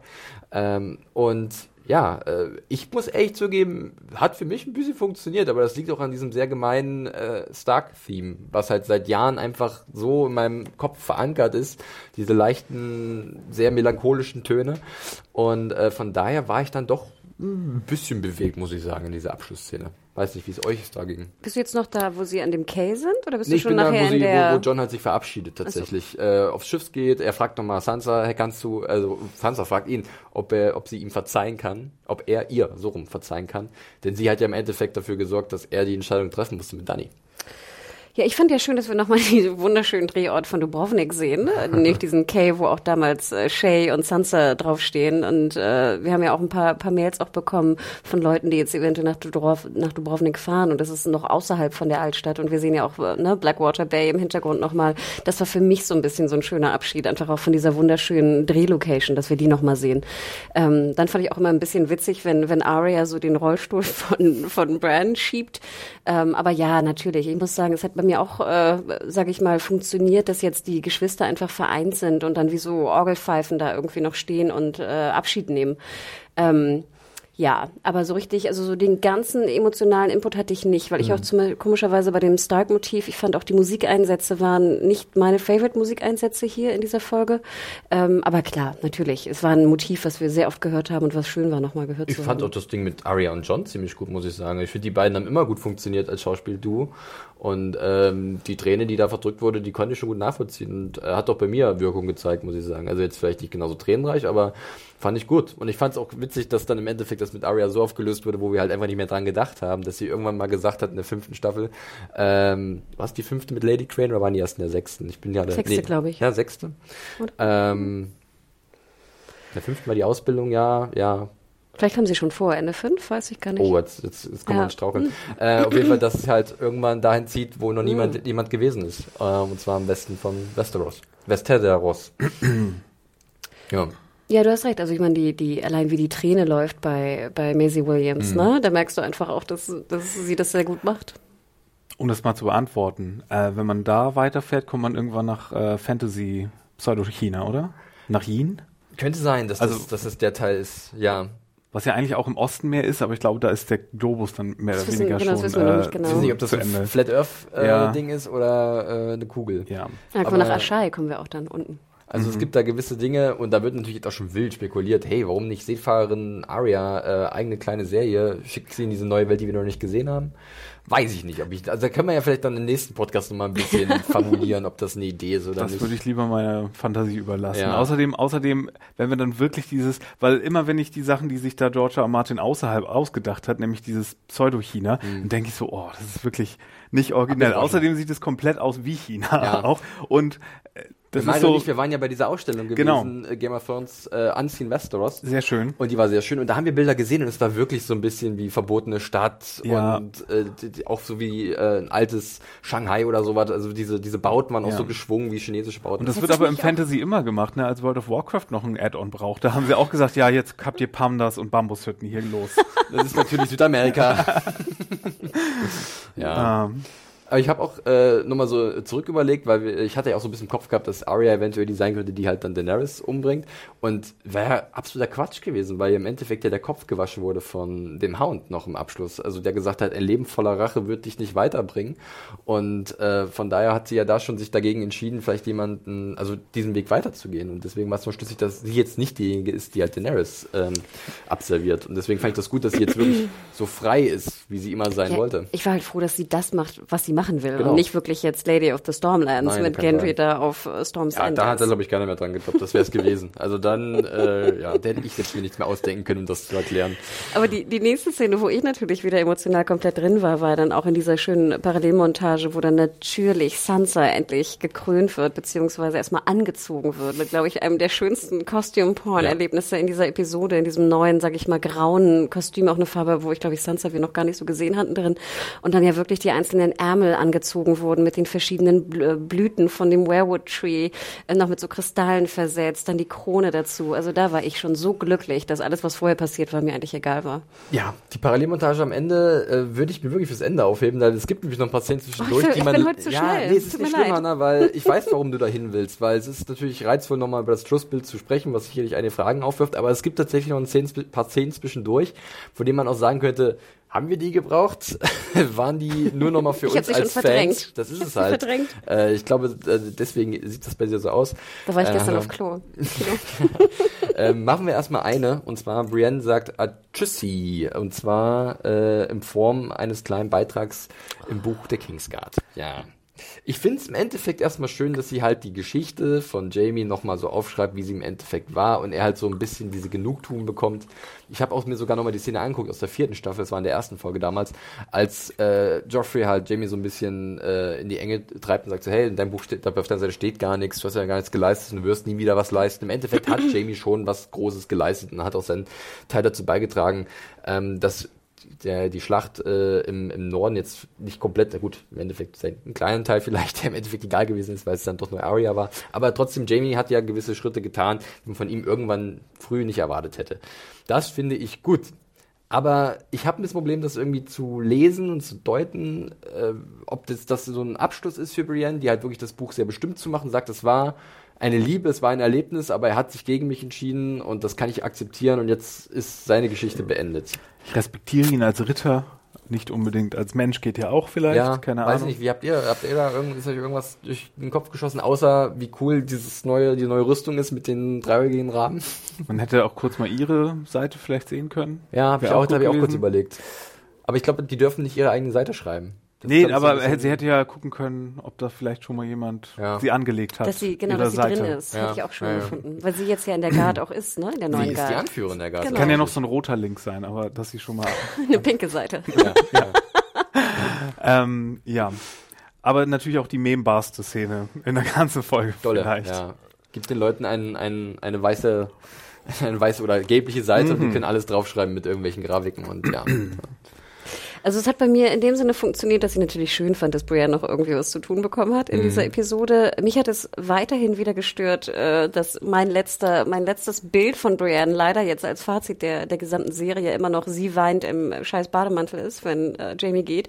Und ich weiß, da waren viele andere Meinungen als ich. Ähm, trotzdem bin ich immer noch ein bisschen pissed, dass das für mich so die letzte, ähm, der letzte Gedanke ist. Denn auch ich habe viel diskutiert über diese Szene mit, mit Freunden, mhm. mit äh, verschiedenen Leuten und wir alle oder viele sind auf die, auf die Einigung gekommen, wenn ich jetzt auch einmal kurz äh, da ausholen darf, dass für mich, ich habe es so interpretiert, dass einfach äh, Brienne eine Art Rebound war für Jamie, dass er dachte, er, er hat mehr Gefühle für sie und dass er aber dann auch realisiert, und da haben wir ja auch viele Mails zu bekommen, nicht, dass sie irgendwie schlecht im Bett ist oder irgendwas, das sondern dass er, doch, das hat ja wirklich jemand Echt, geschrieben ja? und vermutet, sondern dass, ähm, dass er einfach dann natürlich realisiert, dass er doch noch Gefühle hat für seine Schwester und dass er sie doch liebt. Und ich finde, mhm. das ist auch etwas, was ich sehr gut nachvollziehen nachvollziehen kann, wenn man durch eine Trennung gegangen ist und dann vielleicht auch mit jemand Neues schläft, dass du dann denkst, so, oh shit, eigentlich würde ich nicht, dass es schlecht war oder irgendwas, aber eigentlich, es geht dass du, nicht nur um das Körperliche, genau, dass du, um dass du einfach denkst, so shit, ich will eigentlich doch noch zu diesem anderen Menschen zurück.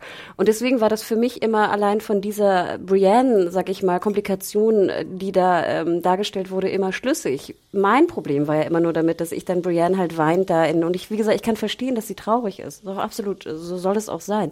Aber dieses, dieser Weinanfall da in, äh, mit dem Bademantel hat mich persönlich einfach gestört, weil das für mich nicht dieser Rolle entsprach. Und jetzt sehen wir sozusagen das, den finalen Moment von Brienne, äh, der größten Kämpferin äh, mittlerweile in Westeros, wie sie sozusagen die Chronik von Jamie führt. Und ich fand, es war ein berührender Moment, weil ihm das immer sehr wichtig war, dass er nicht nur der Kingslayer war, sondern dass er mehr war. Und ich, ich fand es irgendwie schön. Trotzdem fand ich es auch ein bisschen blöd, dass das jetzt irgendwie ihr letzter Moment ist, dass sie die Chronik von Jamie schreibt. Ja, inwiefern dient diese Szene ihr und nicht einfach nur nochmal genau. Jamie, ne? Das ist das Ding. Äh, deswegen glaube ich, sehe ich so ein bisschen vielleicht auch etwas äh, gezwungen, in dieser Szene auch eine gewisse Stärke bei Brienne, die halt auch dieses Kapitel abschließt. Deswegen, das nehme ich so ein bisschen mit, dass sie sich jetzt davon ah, frei macht. Das ist schön, Felix. Also ja. ich hoffe, das ist so, so ein kleiner nee, nee, Schimmer, weil ich, ich sehe es genauso wie du. Ich sehe es genauso wie du, dass Brienne auch Unrecht getan wurde als Charakter so ein Stück weit, äh, auch wenn du hast ja gerade erklärt, warum man es verstehen kann. Aber hier denken wir so, vielleicht ist es für sie so, ja, es sollte nicht sein und jetzt geht mein Leben weiter und ich habe eine, sie ist in einer super Funktion auf einmal und sie hat diesen Respekt. Sie hat ihn ja nicht verloren, nur weil sie Jamie verloren hat und das, da hangel ich mich gerade so ein bisschen okay. dran. Das, das, hilft mir sogar gerade sehr, Felix. Danke ja, dir dafür, für diese Interpretation. Geht's einigen so auch. Ähm, man, man kann es ja nur interpretieren. Ich habe mich gefragt, ob die Tinte nicht trocknen muss oder ob jetzt sozusagen die Rückseite auch verschmiert ist. Verdammt, bauen eine neue. ja. Löschpapier. Löschpapier, genau. Tintenfüller hier so ein Tippex. Bau Dreck. Mein Tippex. Fuste. Patrick auf einmal auch in Night of the Seven Kingdoms. Das konnte ich auch nicht verstehen. hat das einfach so bekommen und Brienne hat jahrelang darauf gewartet. Verdammt nochmal. Okay, da kommen wir jetzt hin, denn wir haben noch den Small Council, den neuen Small Council von King Brand ja, the stimmt, Broken. Ich echt vergessen. Natürlich hast du nicht vergessen. Das habe ich doch gehört in deinen Ausführungen, dass du da vorbei überraschen wolltest. Aber das war eine der besten Szenen für mich. Ja, ich, ich finde den. Also, Wirklich? Ja. Nochmal ein letztes Hanna Mal mit dir aneinander Monokel geraten. ins Wasserglas gefallen. äh, nein, wirklich. Äh, ich, ich musste auch sagen, ich fand's sehr witzig und ich fand's einfach. Äh, irgendwie musste noch sowas kommen. Diese, wie geht's denn jetzt wirklich weiter? Und ähm, wirklich dieses Stühlerücken im wahrsten Sinne mit Tyrion äh, war vielleicht auch so eine kleine Referenz daran, dass er mal, da könnte ich noch dran erinnern, als Tyrion mhm. auch reingekommen ist und seinen mhm. Stuhl so hinter sich hergezogen hat äh, und sich so ganz provokant an die Spitze des anderen, also des anderen Endes gesetzt hat von dem, von mit Tywin damals gegenüber noch, von Tywin, genau, mhm. richtig. Und Cersei war an seiner Seite. Ja, und jetzt haben wir halt einen neuen Small Council und der ist interessant besetzt, muss ich sagen. Also Davos als Master of Ships ist schon klar, machen klar, wir, ne? Kein Problem. Brienne, ihr Anführer? Super. Also, du zitierst mich, das finde ich sehr gut. Äh, Sam, ja, mhm. nehmen wir mit. No-brainer. Wie ja. ist er denn sofort Meister geworden? Der, der Witz ist, er hat ja so eine weiße Kutte und ich glaube, er ist nach wie vor eher so Lehrlingsstatus, aber trotzdem Grandmeister. Ich, deswegen. Ist er Grandmeister oder Archmeister? Grandmeister wird er genannt. Er redet bloß immer vom Archmeister, weil er über andere Archmeister ah. spricht. Also von Tyrion wird er echt in einer Szene als Grandmeister angesprochen. Klöt hat er schon? Hat er schon äh, hier Ketten geerbt? Er hatte irgendwas um den Hals herum. Äh, ja. verdient? Also da war ich auch ein bisschen perplex. Also es freute mich natürlich für Sam, aber trotzdem so schnell jetzt schon, äh, dass das vorangeschritten ist, dachte ich auch. Ja. Jetzt, und dann jetzt. kommt die große Pointe, Mario. Na, wer kommt da ganz vorne reinmarschiert? Der neue Master of fucking Coin. Und Master, nee, Master of Grammar ist ja Davos, dürfen wir nicht vergessen. Ja. Bronn. Okay. Hallo. Was kriegen wir da als Fans? Das, was Geht das wollen, einher oder? mit, mit Highgarden einfach?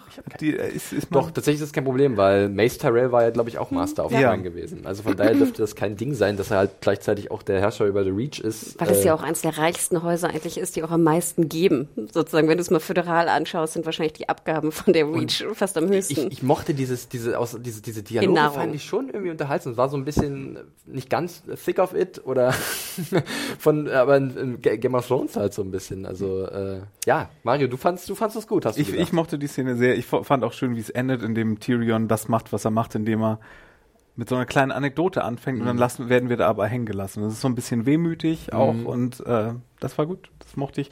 Und auch wie äh, Brenda sehr konstruktiv als äh, König reingerollt kommt und äh, mit dem Drachen. Die Szene mit wie gesagt, fand ich auch ein bisschen das spannend, mit, ah, das mit dem, ich hätte es so gern noch gehabt letztes Bild den Drachen und Oder er fliegt ja. mit seinen Raben los. Ja. Über und, mit, und mit dem Drachen zusammen. Wie kannst du diesen One-Liner äh, bringen, aber dann siehst du nichts Richtig. mehr davon. Ich finde, das war echt so ein bisschen. Ich habe so äh, damit gerechnet. Ich habe sogar noch durch die Credits. Das, komm, das kommt jetzt noch nach den Credits. Okay, die Logos der Produktionscompany, das kommt jetzt danach noch. Nein, Ach, wirklich? What? Oh, lass es eine Post-Credit-Szene kommen. Ja, wenn, die, Drach, wenn ja, wirklich die Raben losfliegen und dann durch den Nebel und auf einmal ist der Drache über Valyria und schreit nochmal alles raus, oh, was er hat. super gewesen. Ja, Leute, das wäre eine Idee gewesen. Hm. Ah, ist es aber nicht gewesen. So ist es jetzt. Und jetzt haben wir hier nochmal so ein. Ich, ich habe wirklich mir aufgeschrieben, ich fand es schon irgendwie charmant. Es ist überhaupt nicht episch und es ist irgendwie eigenartig, dass diese Konstellation so äh, existiert. Aber ich bin auch bei Mario ich finde die Gruppe so witzig und also ich würde da gerne noch ein bisschen zuhören, was die so besprechen und was die für Lösungen haben, weil ich glaube nicht, dass das lange gut gehen wird, aber das einfach das Interesse daran an dieser Konstellation ist bei mir da. Da hatte ich dieses Game of Thrones Gefühl, wo ich dachte, da will ich mehr. Auch ja, ja, ja. Beim, so ein bisschen beim Rest nicht. Ich dachte, ich dachte genau das Gegenteil. Also ich habe die Folge ja auch dann das erste Mal nachts gesehen um drei und ich dachte wirklich, ihr bringt mir jetzt gerade hier so den schlechteste Klamauk-Szene aus einem Theaterstück. ich war wirklich, ich war grantig echt nachts um vier dann, vier Uhr zehn oder wie spät auch immer es dann war. Ja. Ähm, weil ich wirklich dachte, ihr könnt jetzt nicht diese, diese epische, äh, diese epischen Geschehnisse, die wir gerade verfolgt haben, mit so einem Klamauki-Ende irgendwie beenden. Ähm, aber ich gebe euch recht, nachdem dann diese Stühle rücken und der erste Klamauk vorbei war, waren wir wieder so in diesen Szenen, die mich wieder zurückerinnern ließen an andere Momente. Und wir dürfen ja auch nicht vergessen, ich meine, Game of Thrones war oftmals ja auch sehr witzig, ja, sehr klug witzig. Ne? Genau. Ja. Und deswegen dachte ich wieder, dann erinnerte ich mich wieder an diese Szene und ich erinnerte mich auch an Folgen, wo ich wirklich, glaube ich, mehr gelacht habe als bei vielen Comedy-Folgen. Ja. Und dann war ich wieder okay damit. Aber am Anfang dachte ich wirklich, ihr macht mir jetzt nicht ein Klamauk-Theaterstück hier. Es ist, es ist so ein bisschen, äh, ich habe auch im Endeffekt gesagt, ist es vielleicht genau das, was im Endeffekt auch nur Sinn ergibt, dass wir genau da wieder sind, wo wir am Anfang waren und ähm, wir alle so was Großes erwartet haben, aber letztlich sitzen wieder ein paar Leute um den Tisch und glauben, sie können über das Wohl und Wehe von Millionen von Menschen entscheiden und dabei erfolgreich sein. Es war wieder so ein weiß nicht, ob's, ich habe es ja wirklich in meiner Review so geschrieben, ist es gutes Kalkül oder einfach nur ein Glückstreffer? das weiß ich nicht, ich kann es nicht einschätzen. Weil was ich auch an diesen Szenen immer mochte, speziell so in Staffel 2, wo wir, glaube ich, mhm. sehr viel von diesen Diskussionen am Tisch hatten, war ja, dass da zwar eine Art von Humor drin war und auch Spitzen abgelassen wurden, aber trotzdem waren die Charaktere, gerade mit Tywin und Cersei am Tisch, das war immer auch Ernst da drin und auch Gefahr. Du dachtest mir, okay, du willst es dir auch nicht verspielen mit mhm. Tywin. Und das, das hat für mich dann immer funktioniert, dass du so diese Anspannung und dann den Release durch den, durch den Humor und durch den Witz äh, verspürt hast. Und hier war es einfach nur der Humor. Mhm. Und wie gesagt, ich kann es verstehen. Mhm. Ich kann auch verstehen, im Kino wurde viel gelacht ja. zum Beispiel. Viele haben gelacht. Ich nicht. ich fand auch die Enddiskussion, dass Bron da noch sitzt, fand ich war auch äh, oh. Ja, okay, es gibt es gibt zwei Sachen, die mich stören an der Szene. Ja. Einmal, okay, Bron, aber das der ist geschenkt. Es gab aber einen Moment, wo ich wirklich gestöhnt habe, glaube ich, hörbar. Oh.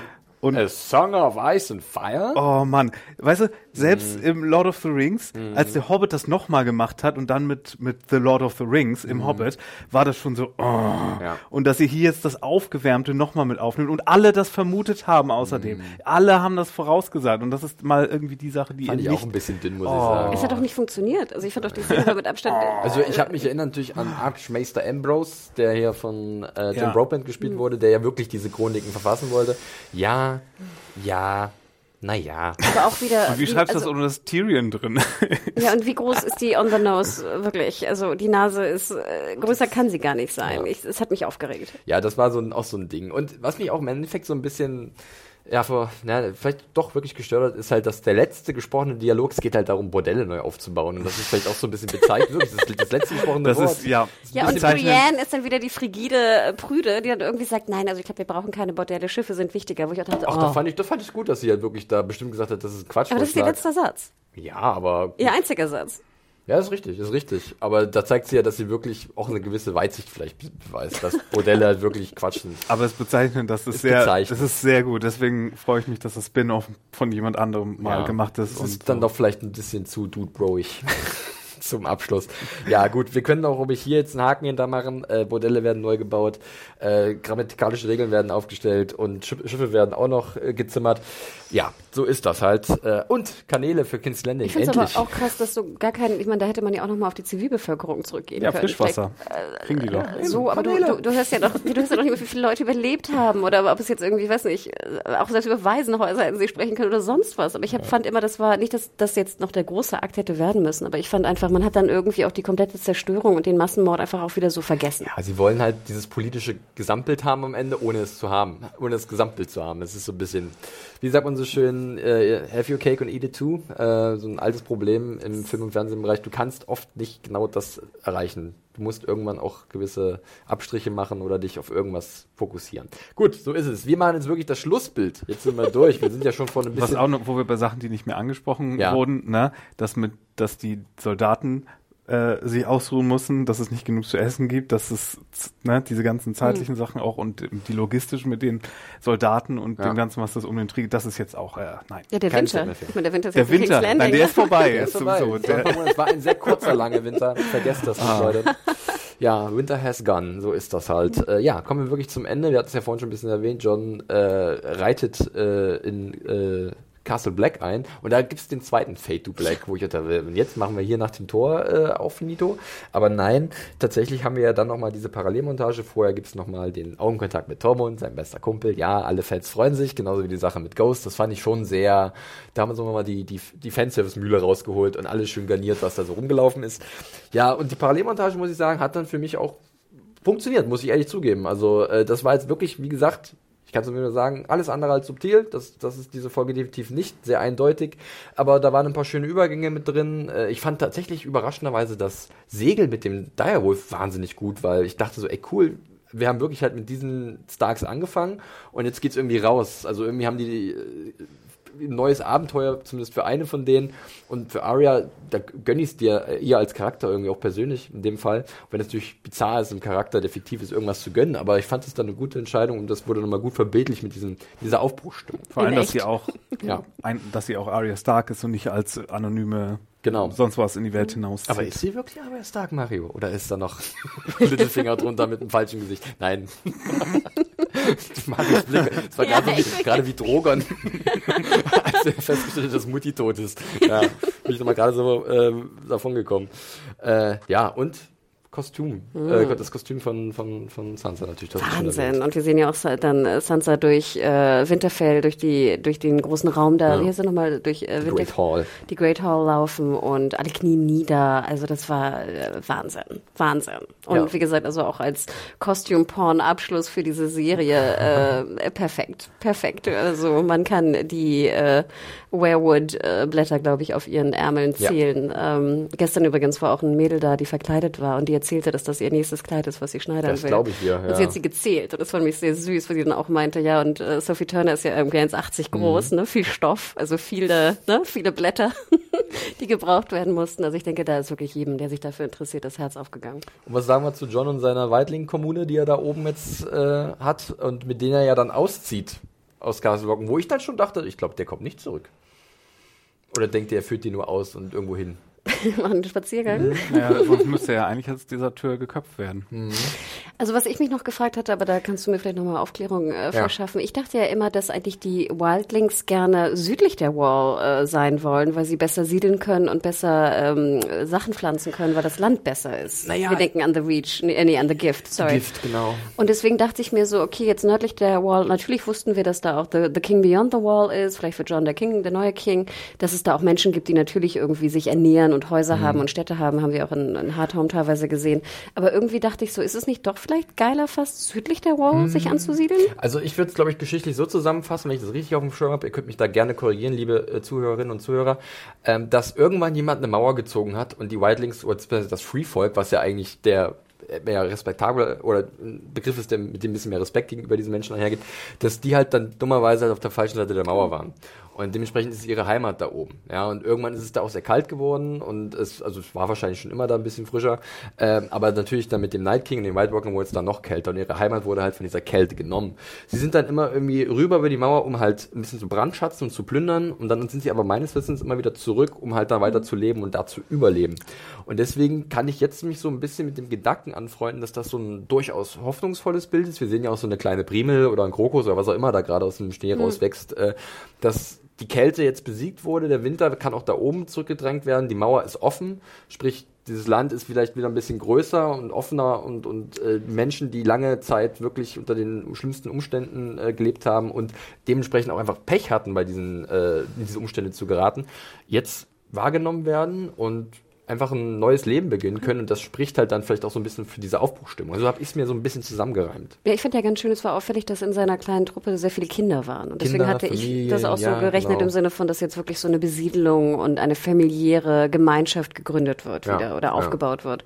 Ähm, und ich fand es eigentlich ganz schön, weil wie du schon sagtest, ich meine, John galt immer so, wollte immer im Norden, er wollte nicht die Macht haben und äh, hat Ghost dabei. Also Ghost alles dabei. gut. Vielleicht trifft er eine neue Egret. Also ich kann, so kann ich mir das schön reden. Die er zum dritten Mal so in der Hand hält, wenn sie stirbt in seinen Arm Namen, oh wie jetzt mit Daenerys, das war ja auch so eine bildliche äh, Referenz ah, ja, wieder. Der Mann ist verflucht. Ja, wirklich. Ein Mann ist verflucht. Aber Mario, das dein, dein äh, Eindruck von diesem Schlussbild, es wirkte so ein bisschen eigenartig, wie sie da durch den Wald äh, bimmeln und dann auf einmal ist das Ding zu Ende, oder? War es für dich okay? Ähm, naja, das war eine klassische Schlussmontage. Es war so, fehlte nur noch Don't You Forget About Me mhm. als Song darunter. John wurde sehr glücklich im Norden. ja. Aria bereiste den Westen von Westeros. Mm. Sie fand nichts. Ihr Bruder hätte es ihr sagen können. Ja. Irgendwie sowas vielleicht. Mm. Und danach wurde wieder jemand King. Sagen wir Mo. Sagen wir Mo. Ja, nee, also irgendwie, äh, ich, ich, ich, ich kann mit dem Ende echt wir haben es ein paar Mal gesagt, ich kann damit leben und ich finde es nicht komplett an die Wand gefahren, um Gottes Willen. Es ist halt wirklich eine Entscheidung und sie endet halt auch mit natürlich der Figur, mit der es vielleicht so ein bisschen enden muss. Das ist ja im Endeffekt, wir haben es immer wieder gesagt, John ist so ein bisschen die strahlende, der strahlende Charakter in dieser Erzählung.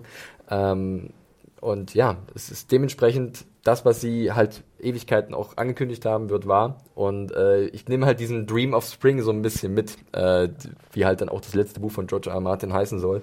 Und äh, ziehe dann eher mal eine etwas lebensbejahendere, hoffnungsvolle Botschaft raus, als mich dazu zu versteifen, dass jetzt im Endeffekt nicht irgendwas super dramatisch, episches oder bittersüßes passiert ist. Da bin ich ja wirklich ein bisschen überrascht gewesen, weil ich dachte, sie machen irgend so einen, so einen Punch, der äh, unerwartet ist und der wirklich ein Geschmäckchen hat. Äh, mag kein Geschmäckle, sondern ein Geschmäckchen. Aber nein, das war nicht der Fall. Jo. Ja, ich glaube, dann sind wir durch mit der Folge. Ich hoffe, wir haben an alles gedacht, nicht so wie beim letzten Mal, als wir vergessen haben, dass natürlich die Lannister-Soldaten in King's Landing als die Glocken ertönt sind, ihre Waffen niedergelegt haben. Da sind wir ein bisschen durchgerast, weil es war ja doch relativ viel. Uns war es natürlich bewusst, dass es dann noch dramatischer war, dass dann natürlich die Anzahl, die angegriffen haben oder auch Daenerys, weil halt der Gegner schon längst die Waffen gestreckt hat. Nehmt es uns nicht so übel. Manchmal sind wir so mittendrin, äh, da wissen wir ja nicht mehr, wo oben und unten ist. Ja. Wüssten wir aber hoffentlich bei dieser letzten hm. Folge. Ähm, es war, ich fand doch eine sehr gediegene Unterhaltung. Ich hatte gedacht, es wird etwas wilder, aber ich glaube, wir sind mittlerweile alle so, so einem Punkt angekommen, wo wir akzeptieren können, wo wir, wo es einfach okay ist, wie es ist. Ich glaube, wir sind ja sowieso, haben ja einen gesunden Abstand zu sehen, dass wir das nicht zu sehr auf die Goldmünzen legen und äh, gerade vielleicht auch dadurch, dass wir viele andere Serien gucken, äh, das gut einschätzen können, was da so passiert und uns ein bisschen frei machen können von diesen emotionalen Verbindungen, oder? Wir wollen uns ja auch noch was für den Abschlusspodcast Wir wollen uns auch noch was für den Abschlusspodcast aufheben. Mario, sehr gut, dass du es mal erwähnst. Das wird dann nächste Woche passieren. Äh, Nochmal Hinweis, da könnt ihr uns natürlich gerne äh, noch Mails zuschicken oder eure Eindrücke, podcast.junkies.de. Aber wir sind noch nicht ganz am Ende, denn wir machen wie immer noch ein Fazit. Und vielleicht noch jeder einen Satz, ob das so gut war, wie es war, äh, ob es einem gefallen hat oder nicht. Äh, ich beginne einfach mal mit meinem Fazit und kann nur sagen, ja, es war ein Finale, ähm, das seine Höhen und Tiefen hatte. Äh, Hannah hat es da zum Beispiel am Anfang erwähnt mit der Inszenierung. Da habe ich auch schon Besseres gesehen in dieser äh, Serie generell, dieser Staffel auch natürlich. Ich muss aber auch sagen, dass ich grundsätzlich fand, dass die solide war. Es war halt eine sehr sichere Nummer, muss man sagen. Also sie war jetzt im Endeffekt, wenn man sich das ganz kühl auf dem Blatt Papier anguckt, was passiert ist und wie es passiert ist, das ergibt, ergibt vieles Sinn und das kann man genauso machen. Ist halt bloß nicht irgendwie das, was vielleicht man viele erwartet haben nach all den Jahren Investitionen in diese Serie und all den Dingen, die da äh, schon passiert sind. Äh, deswegen weiß ich auch nicht, ob das Finale es dazu verdient haben oder das, was äh, wir unbedingt sehen wollten. Ähm, es ist einfach ein Finale, wo auch Kompromisse gemacht wurden. Ähm, ich fand es gab sehr viele Momentaufnahmen, die durchaus ikonischen Charakter hatten und die nachhallen werden oder auch bei mir nachgehalt haben. Ähm, genauso war ich von vielen Musikeinsätzen doch sehr angetan. Das ist halt mal wieder äh, sehr geschickt gelöst. Das ziehe ich so ein bisschen bei der Inszenierung mit rein. Auch wenn die Inszenierung vielleicht ein bisschen trocken ist und ein bisschen uninspiriert, äh, wissen sie halt dann schon, wann was wie erklingen muss, um halt eine gewisse Reaktion hervorzurufen. Und das klappt bei mir doch ganz gut. Da bin ich etwas leicht zu manipulieren. Da gibt es, gebe ich ganz ehrlich zu. Es gab ein paar gute Performances. Gerade Peter Dinklage hat mir am Anfang sehr gut gefallen. Ähm, und zwischendurch gab es so ein paar kleine Highlights, äh, muss man sagen. Emilia Clark musste das irgendwie zu Ende bringen als äh, der, der große Bösewicht im Endeffekt und hat das doch mit sehr viel Würde und Anstand gemacht, muss ich sagen. Da hat Kit Harington etwas abgestungen im direkten Vergleich, so ist das halt normal. Ähm, es gibt nach wie vor Fragen, die ich mir stelle und ich frage mich zum Beispiel auch, wie final das wirklich alles ist und wo was alles endet und natürlich kommt dann automatisch die Frage auf, habe ich Interesse zu sehen, was jetzt passiert. Ne? Äh, wollten sie dieses Interesse bei mir wecken? Ich bin, glaube ich, jetzt ganz froh, dass es einfach vorbei ist, muss ich ganz ehrlich zugeben, ähm, weil äh, es kann auch gerne einfach so stehen bleiben, wie es ist. Und wir können uns diese Gedanken machen. Ähm, deswegen bin ich auch gegenüber Spin-offs mit diesen Charakteren, die wir kennen, auch ein bisschen eher, wir mal, defensiver eingestellt. Brauche ich jetzt nicht unbedingt, aber es ist ja nur meine persönliche Ansicht. Äh, und ansonsten würde ich sagen, ja, äh, ich glaube, ich hebe mir den Großteil zu dieses äh, Finale und das, was es bedeutet im großen Kontext der Serie, dann auch für die nächste Woche auf. Und damit gebe ich gerne ab an wen auch immer, an unseren Meisterkünstler, der hier auf seinem kleinen, äh, in seinem kleinen Notizbuch einen Brun gemalt hat während dieses Podcasts oder Hannah mit ihren ihrer Mindmap, das ist immer sehr interessant. Ich kann das nicht nachvollziehen, aber du bist ja offensichtlich damit sehr gut beraten. Also, also normalerweise gehst du immer zu Hannah als erstes. Ja. Willst du als, Soll ich zuerst? Wenn du möchtest. Also ich fand ja sehr schön, ähm, was du vorhin sagtest, ähm, Felix, die Chips, die wir so reinwerfen und mal kriegen wir sie sozusagen zurück und mal kriegen wir sie doppelt zurück. So habe ich das äh, mir endlich äh, zurechtgelegt. Und ich fand, diese Episode hatte sehr viele solche Momente und wir haben sie ja schon genannt. Ich war teilweise war ich verwirrt und dann war ich wieder emotional vollkommen drin und ich war am Anfang der Hälfte der Episode sehr viel mehr drin als nachher. Ich muss gestehen, dass mein Gefühl nachts um 4.20 Uhr, hm. dann als die Folge gelaufen ist, sehr emotionslos war, komischerweise, für ein Ende. Und ich finde ja, ähm, ich musste ein bisschen lachen, vielleicht eine kleine private Anekdote, aber heute früh schickte meine Mutter mir eine WhatsApp und meinte, Hanna, ich denk so an dich, dein Game of Thrones ist jetzt vorbei. und ich dachte mir so, oh Gott, was habe ich sozusagen allein meine Familie, äh, ja, äh, die sich wirklich nicht dafür interessieren, ja. zugetextet über Jahre und Jahre. Und ich meine, wir schreiben jetzt irgendwie Jahr elf oder zwölf seit den Büchern und ich dachte mir so, oh Gott, die Arme, was die alles von mir hören musste. Ähm, also in dem Sinne ähm, dachte ich mir so, okay, ich habe so viel Zeit mit in dieser Welt von Game of Thrones verbracht, sei es Serie oder Bücher, dass ähm, ich sehr emotionslos war am Ende. Und wenn ich mir auch nochmal von der achten Staffel die fünf vorigen Folgen anschaue, wie ich, was ich da gespürt habe, war das ein komplett anderes Gefühl. Ich war einfach irgendwie aufgewühlt. Ich war mhm. Emotional irgendwie eingebunden darin, sei es im Positiven oder Negativen. Und jetzt war ich einfach so, ähm, was mich sehr gewundert hat, selber jetzt in der rein persönlichen Wahrnehmung. Ich muss aber sagen, auch wenn mich manche Sachen gespürt haben, gestört haben, speziell in der zweiten Hälfte, waren da trotzdem so viele Momente drin, sei es wie, wie Cersei und äh, Jamie da in ihrem Grab eingeschüttet liegen, sei es die, die wirklich sehr auf der Nase Flügel von Danny, sei es äh, alleine Drogon, wie er Danny anstupst und dann mitnimmt und wegfliegt. Wie gesagt, für mich glaube ich das perfekte Ende, dieses bisschen bittersweete, ähm, eher ein bisschen negative Ende, mhm. was für mich eher die Serie und auch die Inhalte von Game of Thrones, die Thematiken, die besprochen werden, betrifft. Ähm, Im Endeffekt natürlich denke ich immer, Hannah, sei doch froh, es endet ja eigentlich sehr happy. Es ist ein perfektes, die Starks überleben und allen geht's gut äh, Ende. Und deswegen. Was verkehrt mit dir, dass du was Böses willst am Ende, Hannah? Na ja, ich, ich fühle manchmal, ich denke immer so, Gott, warum, warum nee, bin ich, ich so der, der Pessi-Punkt? Nee, ich, mir ähm, geht's manchmal auch so. Manchmal ist es gut, wirklich, dass du sagst, es muss nicht immer auf dieser zuckersüßen Note, also auf dieser, dieser rosa-roten Note auch enden. Genau, und deswegen geht es mir eigentlich genauso wie dir. Ich bin absolut d'accord mit dem Ende. Ich möchte nicht, dass sie es neu drehen, irgendwelche abstrusen Vorstellungen von, ich weiß nicht, wie viel Millionen oder was auch immer. Ich wäre auch sehr dankbar, wenn wir, wenn wir jetzt abschließen mit diesem Produkt. Ich möchte auch, genau wie du, wo wir nächste Woche noch mit drauf eingehen, nicht unbedingt Arya als Seefahrerin sehen, aber jeder, der das möchte, soll das natürlich auch gerne sich wünschen. Eine Petition dafür unterzeichnen. Na, ähm, ich habe jetzt abgeschlossen mit dieser Welt. Ich bin immer noch sehr froh über all die Momente, die ich in den letzten Jahren damit hatte. Ich fand, das war fantastisch. Auch jetzt, ich glaube, die allein vom technischen Aufwand her dürfen wir, können wir alle sagen, dass das ein absolutes Meisterwerk ist, wo die Cast und Crew irgendwie so viel Herzblut und, und Schweiß und was auch immer alles reingelegt haben. Ähm, Im Endeffekt, ähm, ja, ich bin happy. Ich hätte es mir einen Tick anders äh, gewünscht, aber ich kann damit leben.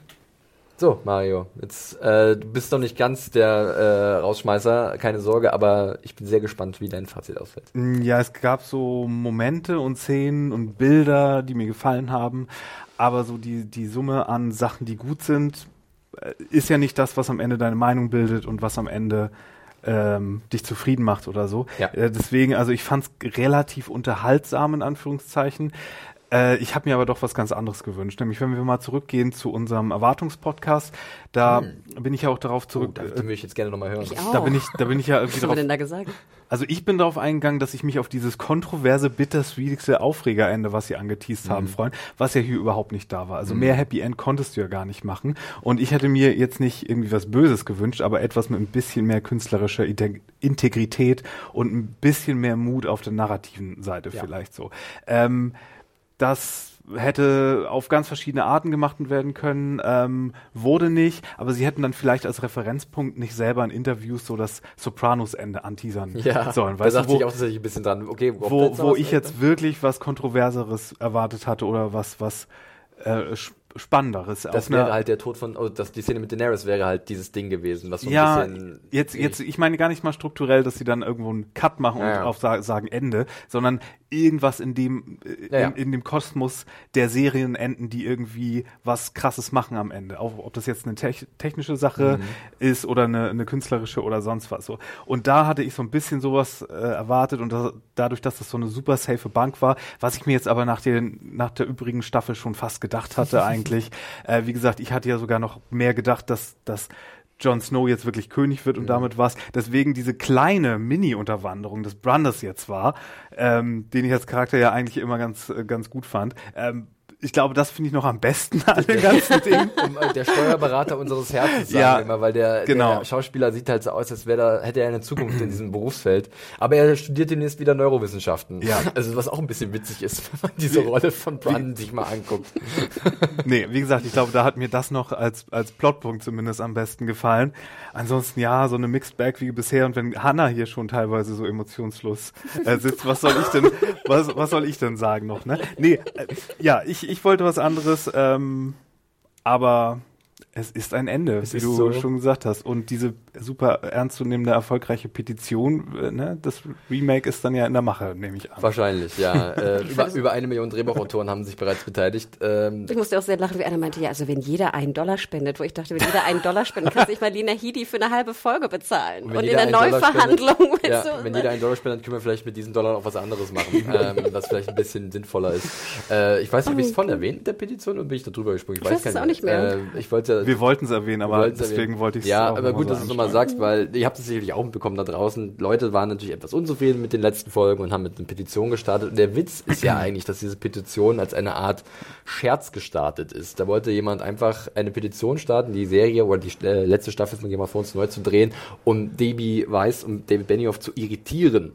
Die hatte dann irgendwie innerhalb von einer Woche oder so 15.000 äh, Unterzeichnungen, also relativ wenig. Und dann hat halt äh, Change.org, wo halt zu welche Petitionen geschaltet werden können, eine Pressemitteilung rausgeschickt an ganz viele amerikanische Outlets und die haben das aufgegriffen.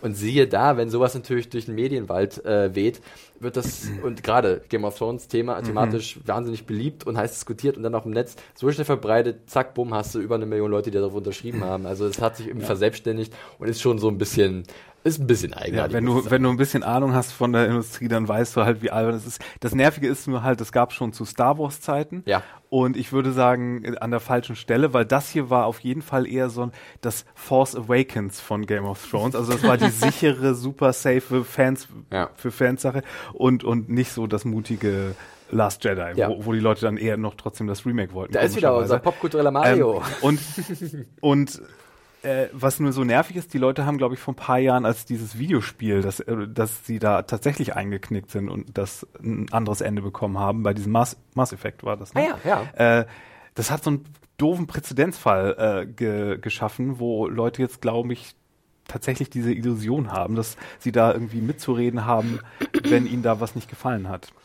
Also wir haben ja auch ein paar Interviews führen dürfen letzte Woche, wo das immer großes Thema war. Und viele haben es dann so verglichen, gerade aus jetzt anderen journalistischen Bereichen, die vielleicht nicht so tief in dieser Serienwelt drin sind, äh, im Sinne von, dass das ja vergleichen sei, zu vergleichen sei mit Fans, die jetzt zum Beispiel wie bei Save Lucifer irgendwie eine neue Staffel äh, mhm. erschaffen haben, äh, also bekommen haben.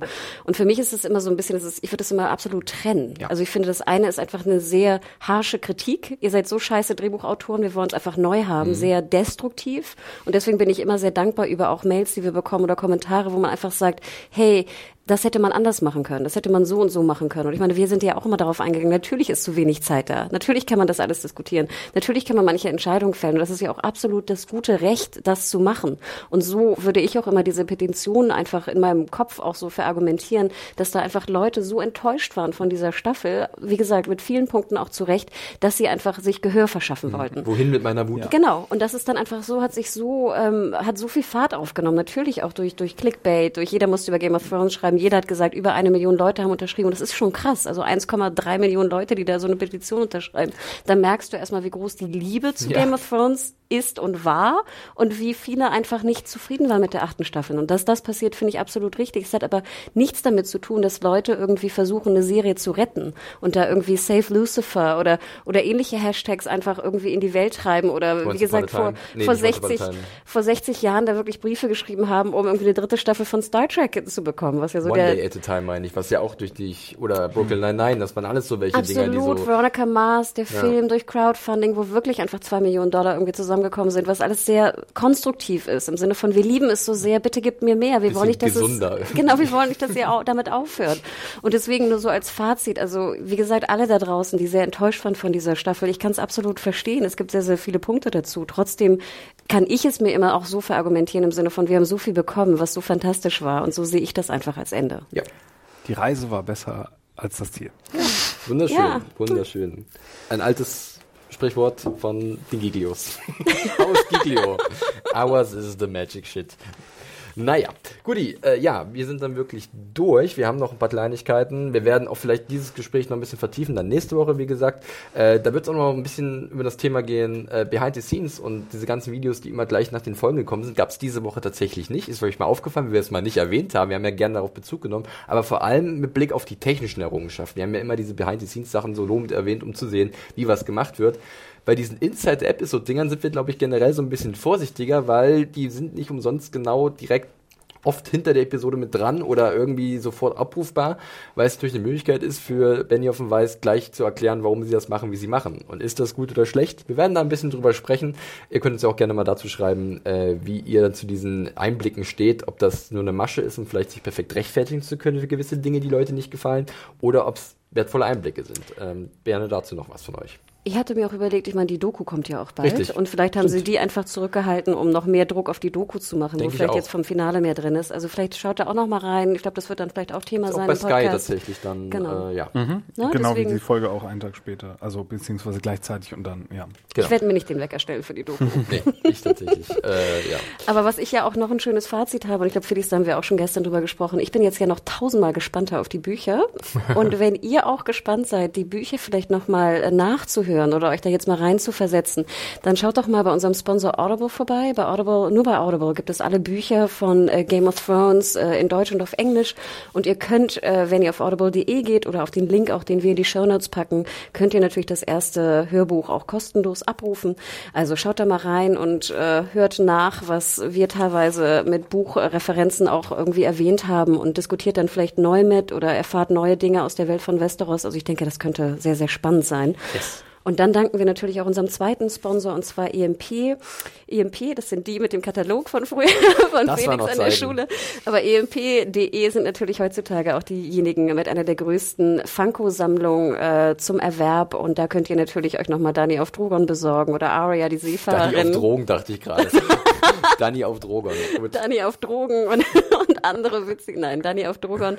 Äh, und genau, also Aria jetzt die, die Weltreisende oder wie gesagt, könnt ihr euch mal anschauen, welche große Funko-Sammlung äh, EMP dort anbietet und eure Sammlung beginnen. Vielen Dank, EMP. Ja, vielen Dank an EMP und natürlich auch an Audible. Fantastisch, danke dafür. Wir sind jetzt wirklich durch. Auch äh, dieser Podcast hat ein Ende, zumindest unsere regulären Besprechungen zu äh, Game of Thrones. Wir werden vielleicht nächste Woche nochmal etwas wehmütig und äh, zurückblicken auf diese Zeit. Jetzt aber erstmal wie immer der Hinweis, podcast.junkies.de, schickt uns eine Mail, äh, kommentiert fleißig auf allen möglichen Kanälen, zum Beispiel auch auf Twitter, denn da sind wir ebenfalls vertreten. Und zwar Mario, da findet man dich unter dem Handle at Firewalk with me mit zwei E. Und du, Hannah? Falls ich es vergessen habe zu sagen, äh, der liebe Garrett alias Lannister wird auch zu diesem Wochenende versuchen, noch eine Soundtrack-Review zu ah, schreiben. Ähm, ja. Also sprich, äh, manche wissen es ja vielleicht bei Serienjunkies.de, wir sind auch immer sehr intensiv auf den Soundtrack eingegangen, auf jedes einzelne Lied und jedes Motiv, was irgendwie abgewandelt wurde.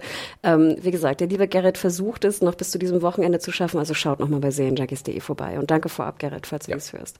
Und mir könnt ihr folgen unter @mediahore M-E-D-I-A-W-H-O-R-E. Und dich, Felix? Äh, mich findet man auf Twitter unter dem Handle John Ferrari.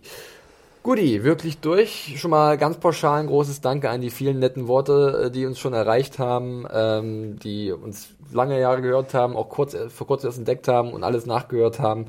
Und äh, ja, das, das nehmen wir sehr gerne zur Kenntnis und das geht auch wirklich uns zu Herzen. Und äh, da werden wir, glaube ich, dann in der allerletzten Folge zu Game of Thrones, die wir halt machen, äh, nochmal, äh, das werden wir da thematisieren.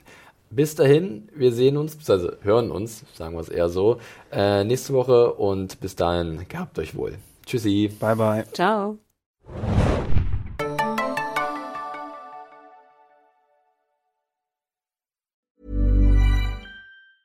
Ever catch yourself eating the same flavorless dinner three days in a row?